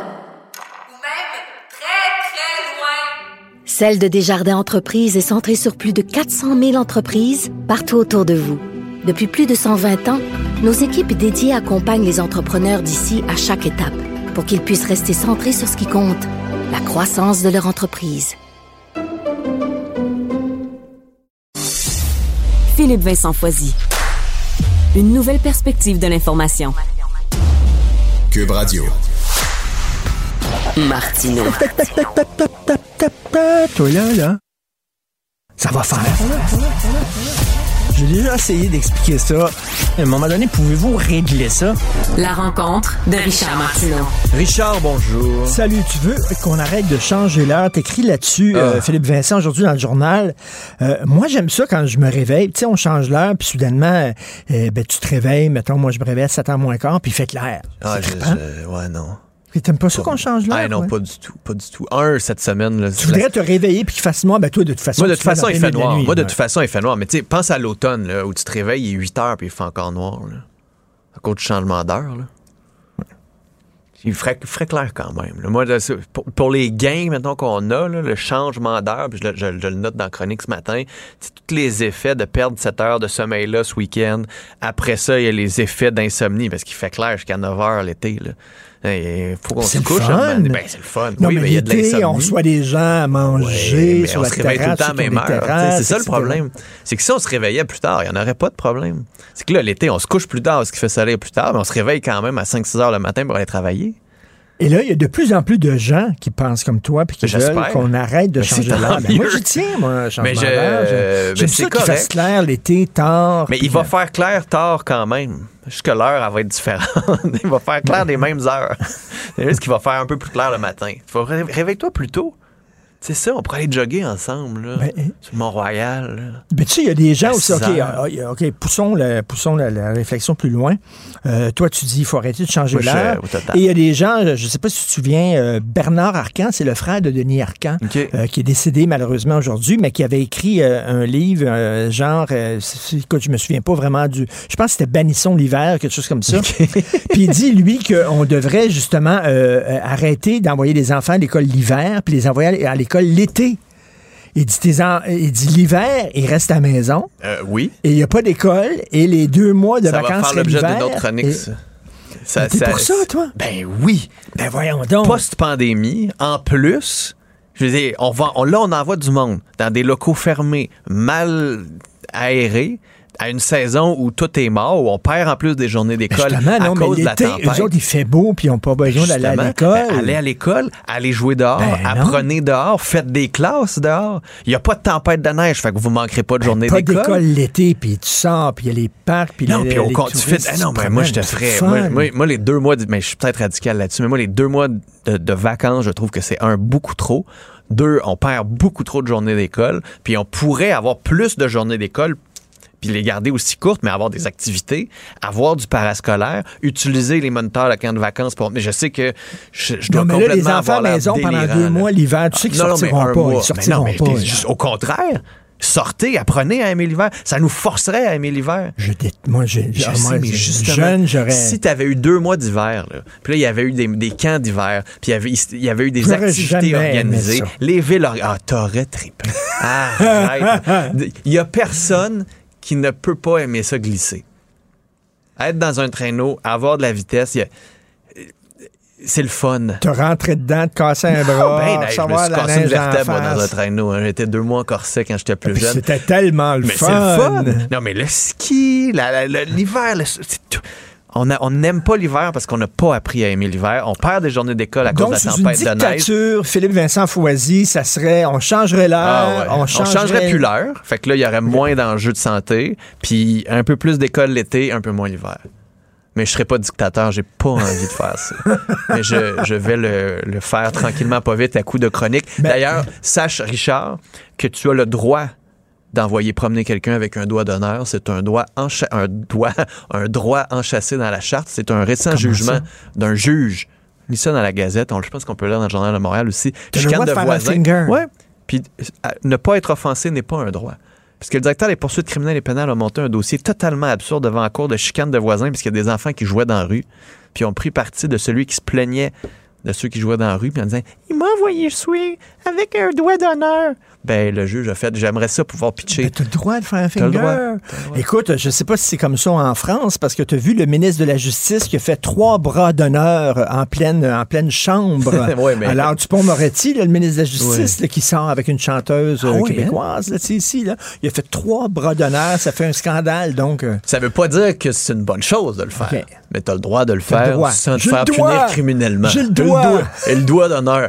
Richard, bonne émission. Merci Salut, à toute l'équipe. Merci à vous. À demain. Cube Radio.